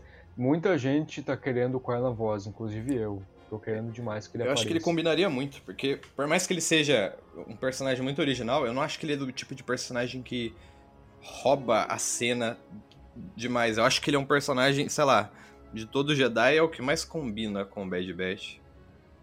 Tipo, enfim, Uhum. bem underground, bem diferentão, sabe? Positivamente falando. Inclusive habilidoso. Sim, sim. E eu gostava dele porque ele era o único que que respondia à altura assim os deboches do Kenobi, né? Porque o Kenobi ele fazia aquelas piadinhas dele e tal, aquela- aqueles deboches e ninguém respondia assim, né? Só reviravam os olhos, né? Na quem que o diga. E o Kylan não, o Kylan ele ele revidava, ele ele, zoa, ele rebatia a zoação do, do Kenobi, né? A gente vê isso naquele episódio que ele aparece em Clone Wars, a gente vê a química entre os dois, né? Inclusive, o Kenobi, inclusive, não gosta de trabalhar com o Kylan justamente porque com o Kylan ele não pode ser o engraçadinho, porque daí é o Kylan quem é. Eu gosto bastante dele. Fora também o, todo, toda a trama de Dark Disciple ali, dele e Aventus e tal, infiltrados com, com o Dukan. É, ele é um Jedi, na verdade, bastante único, pra falar a verdade. E, enfim, lá no, no livro, eu não li o livro todo, eu li pra fazer um, um episódio lá do Hype Drive sobre o Boba Fett. Tipo, parece que ele frequentava as cantinas do 1313, né? E a, a garra Uhum, de crate do Boba, tipo, os dois postos de atuação deles era Tatooine e o 1313. Então, tipo, eles estavam ali em Coruscant e Tatooine. E a gente viu já alguma coisa que talvez seja Coruscant no, nos TV spots, né? Então, vai saber, né?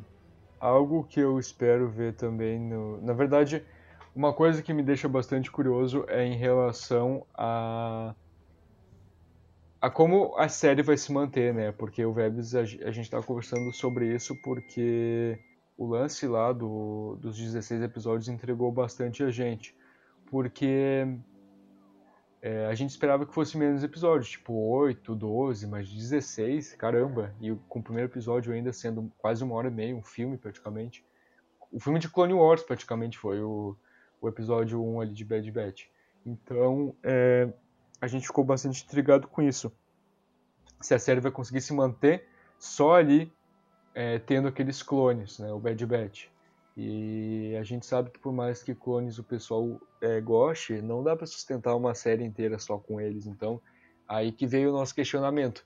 Quem que vão ser os personagens que vão surgindo pelo caminho para complementar aí essa salada da série, né? A gente teve o Tarkin, teve o Rampart agora, é, vai ter o, apesar de ser um clone, né? Mas vai ter o Crosshair também como um vilão ali.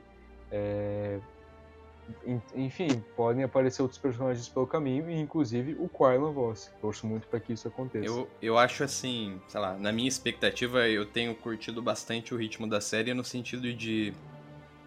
Enfim, tá uma coisa gradativa, não tá. Não tá uma Uhum, coisa sim. apelativa de pegar e pôr um personagem grande demais do nada, só pra fanservice sem ter alguma razão. E, sei lá, eu, por mais que. Eu não sou a pessoa mais fã de, de clones no mundo. Tem muita gente que gosta muito mais do que eu. Eu, eu aprecio, acho interessante. As temáticas, inclusive, que podem ser tratadas com esse tipo de personagem. Por isso, tipo, isso com clones normais, ainda mais agora com clones que são originais. Mas, sei lá, na minha opinião, eu acho que o que a série tem de base dos protagonistas dos clones, eu acho que se sustentaria. Eu não sei se a intenção é uma temporada ou mais, me soa mais. Porque parece que vai tratar, né, tipo, a transição né, de República para Império, até a gente ver o Império mais caracterizado, tanto em questão de naves e transições de armaduras, de, de Stormtroopers, coisa que a gente viu um pouquinho em trailer, né? Então. Eu, mas ainda assim, eu acho que esses personagens aí diferenciados que podem entrar proporcionam um dinamismo, né? O Rex é um clone, mas ele acaba sendo outra coisa pela carga que o personagem tem, né? Tipo, talvez seja alguns caçadores de recompensas, porque eles vão trabalhar fazendo algo. Talvez mais Jedi, porque faz sentido. Se tem algum momento que pode aparecer Jedi em alguma série, é aqui, né? Tá bem perto da, da Ordem 66, então tem algum sobrevivente ainda. Eu acho que não deve ter começado a Inquisição, propriamente dita, né? Além de Vader. Então, ainda tem espaço para ter Jedi, enfim, vagando com. Não com facilidade, mas, enfim. Por ali. Galera, galera, notícia de última hora aqui. O, eu tava conversando com o Johnny e me mandou. Teve retcon nesse episódio. Do que? Ai, Jesus, ai, Jesus amado. Esse aqui não tem como defender. É, porque isso aqui é sólido. Como né? foi, foi tão É. imperceptível, assim, tão irrelevante que ninguém. Então, já vai, já vai, já, já vai entender o porquê. É, no primeiro episódio, a gente viu, a gente estava curioso em relação à patente do Tarkin, porque nessa época ele não é Gramuff ainda, né? nem Muff. Ele só vira anos e anos depois, lá no livro do Tarkin, conforme a gente vê o, o Palpatine é, promovendo ele. E aí, é, a gente pensou, pô, nessa aqui ele é almirante ainda, né? Tá recém depois da Ordem 66 e o Império recém está sendo instaurado. E aí é, a gente notou isso no primeiro Ele episódio. é almirante nesse episódio. Não, sim? o João acabou de me mandar uma foto. Não, o João acabou de me mandar uma foto. Tá escrito aqui, ó, episódio 1, Almirante. Aí tá as insígnias dele ali, mostrando ali, né, que são três vermelhas, quer dizer, seis vermelhas e seis azuis.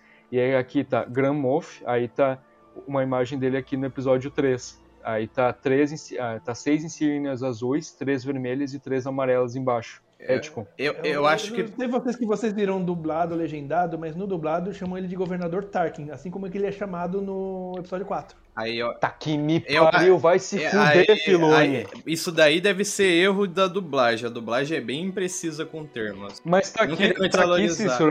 Tipo, Tá pode aqui ser um erro Cícero. visual, pô. Pô, Vê o visual como? Como é que vai defender isso? Tá ali ó, as insígnias amarelinhas Onde- dele. Três, onde que tem canonicamente definindo? Tipo, se você for ver entre as séries, tem insígnias que em uma série tá diferente, em outra série tá diferente. Tem Não, várias incoerências Tem assim de insígnia que do mesmo personagem, enfim, não por ter mudado. Mas pra, Gramo, mas pra Gramolf é único, porque só o Tarkin tem esse cargo. Esse cargo foi criado especialmente pra ele. Então, tipo, Não é tipo, ah, esse aqui é o Mas Almirante, grão moff aquele não é. moff é diferente de moff. Moff tem vários Sim, outros. e é Ele não tá de grão Sim, aí. mas grão. em- Sim, tá de grão moff. Eu vou até mandar a imagem aqui pra ti pra tu ver. Pro Thiago também, já que ele tá aqui. Beleza Tipo, que eu acho que numa série é- que tem um foco militar, não faria sentido eles fazerem uma promoção de um dia pro outro sem falar, sabe? Por isso que eu acho que talvez seja um erro da produção em si. Igual o cara é. que aparece em The Mandalorian, sabe? Uma coisa que tá ali tá errada e vão notar depois e um dia depois já tá. Um dia depois não, né? Uma semana depois tá arrumado com efeito.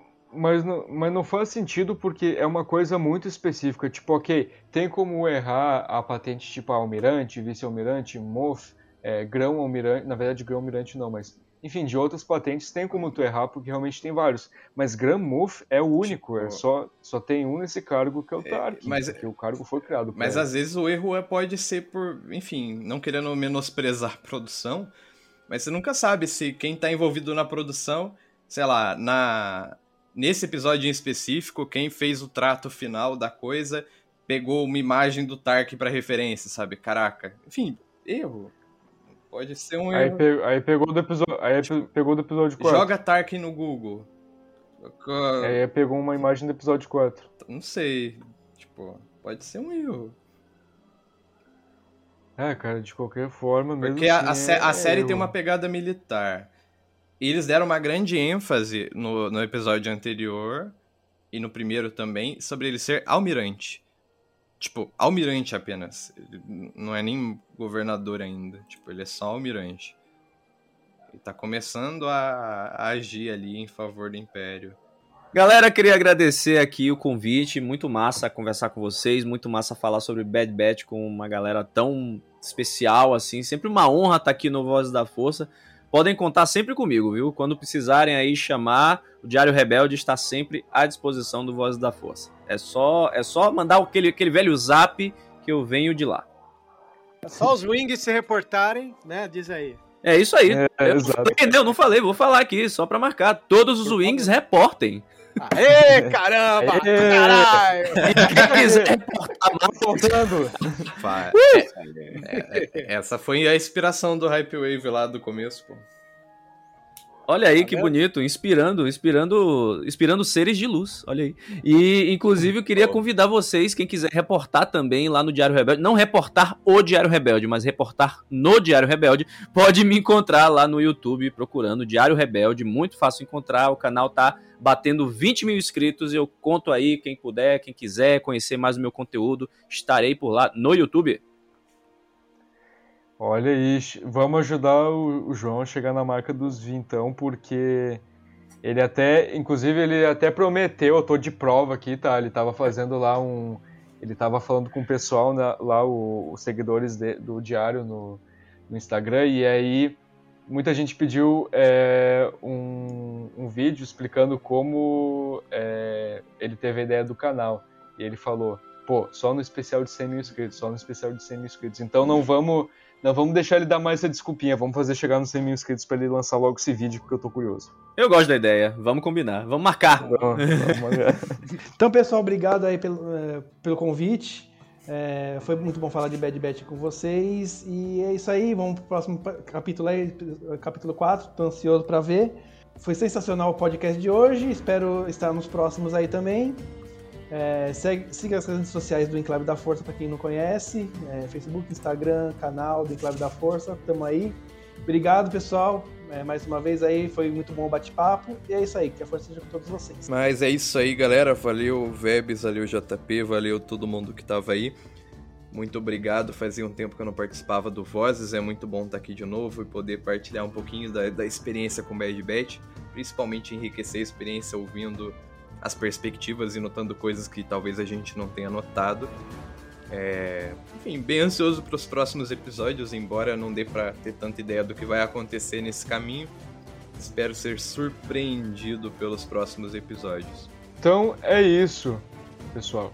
É, aqui é o JP, dando um tchau pra vocês e em breve a gente vai voltar mais com mais edições sobre Bad Batch e também sobre outros temas. Em breve nós teremos nossa edição de- da Alta República sobre Into the Dark. É isso aí. Valeu, é nóis.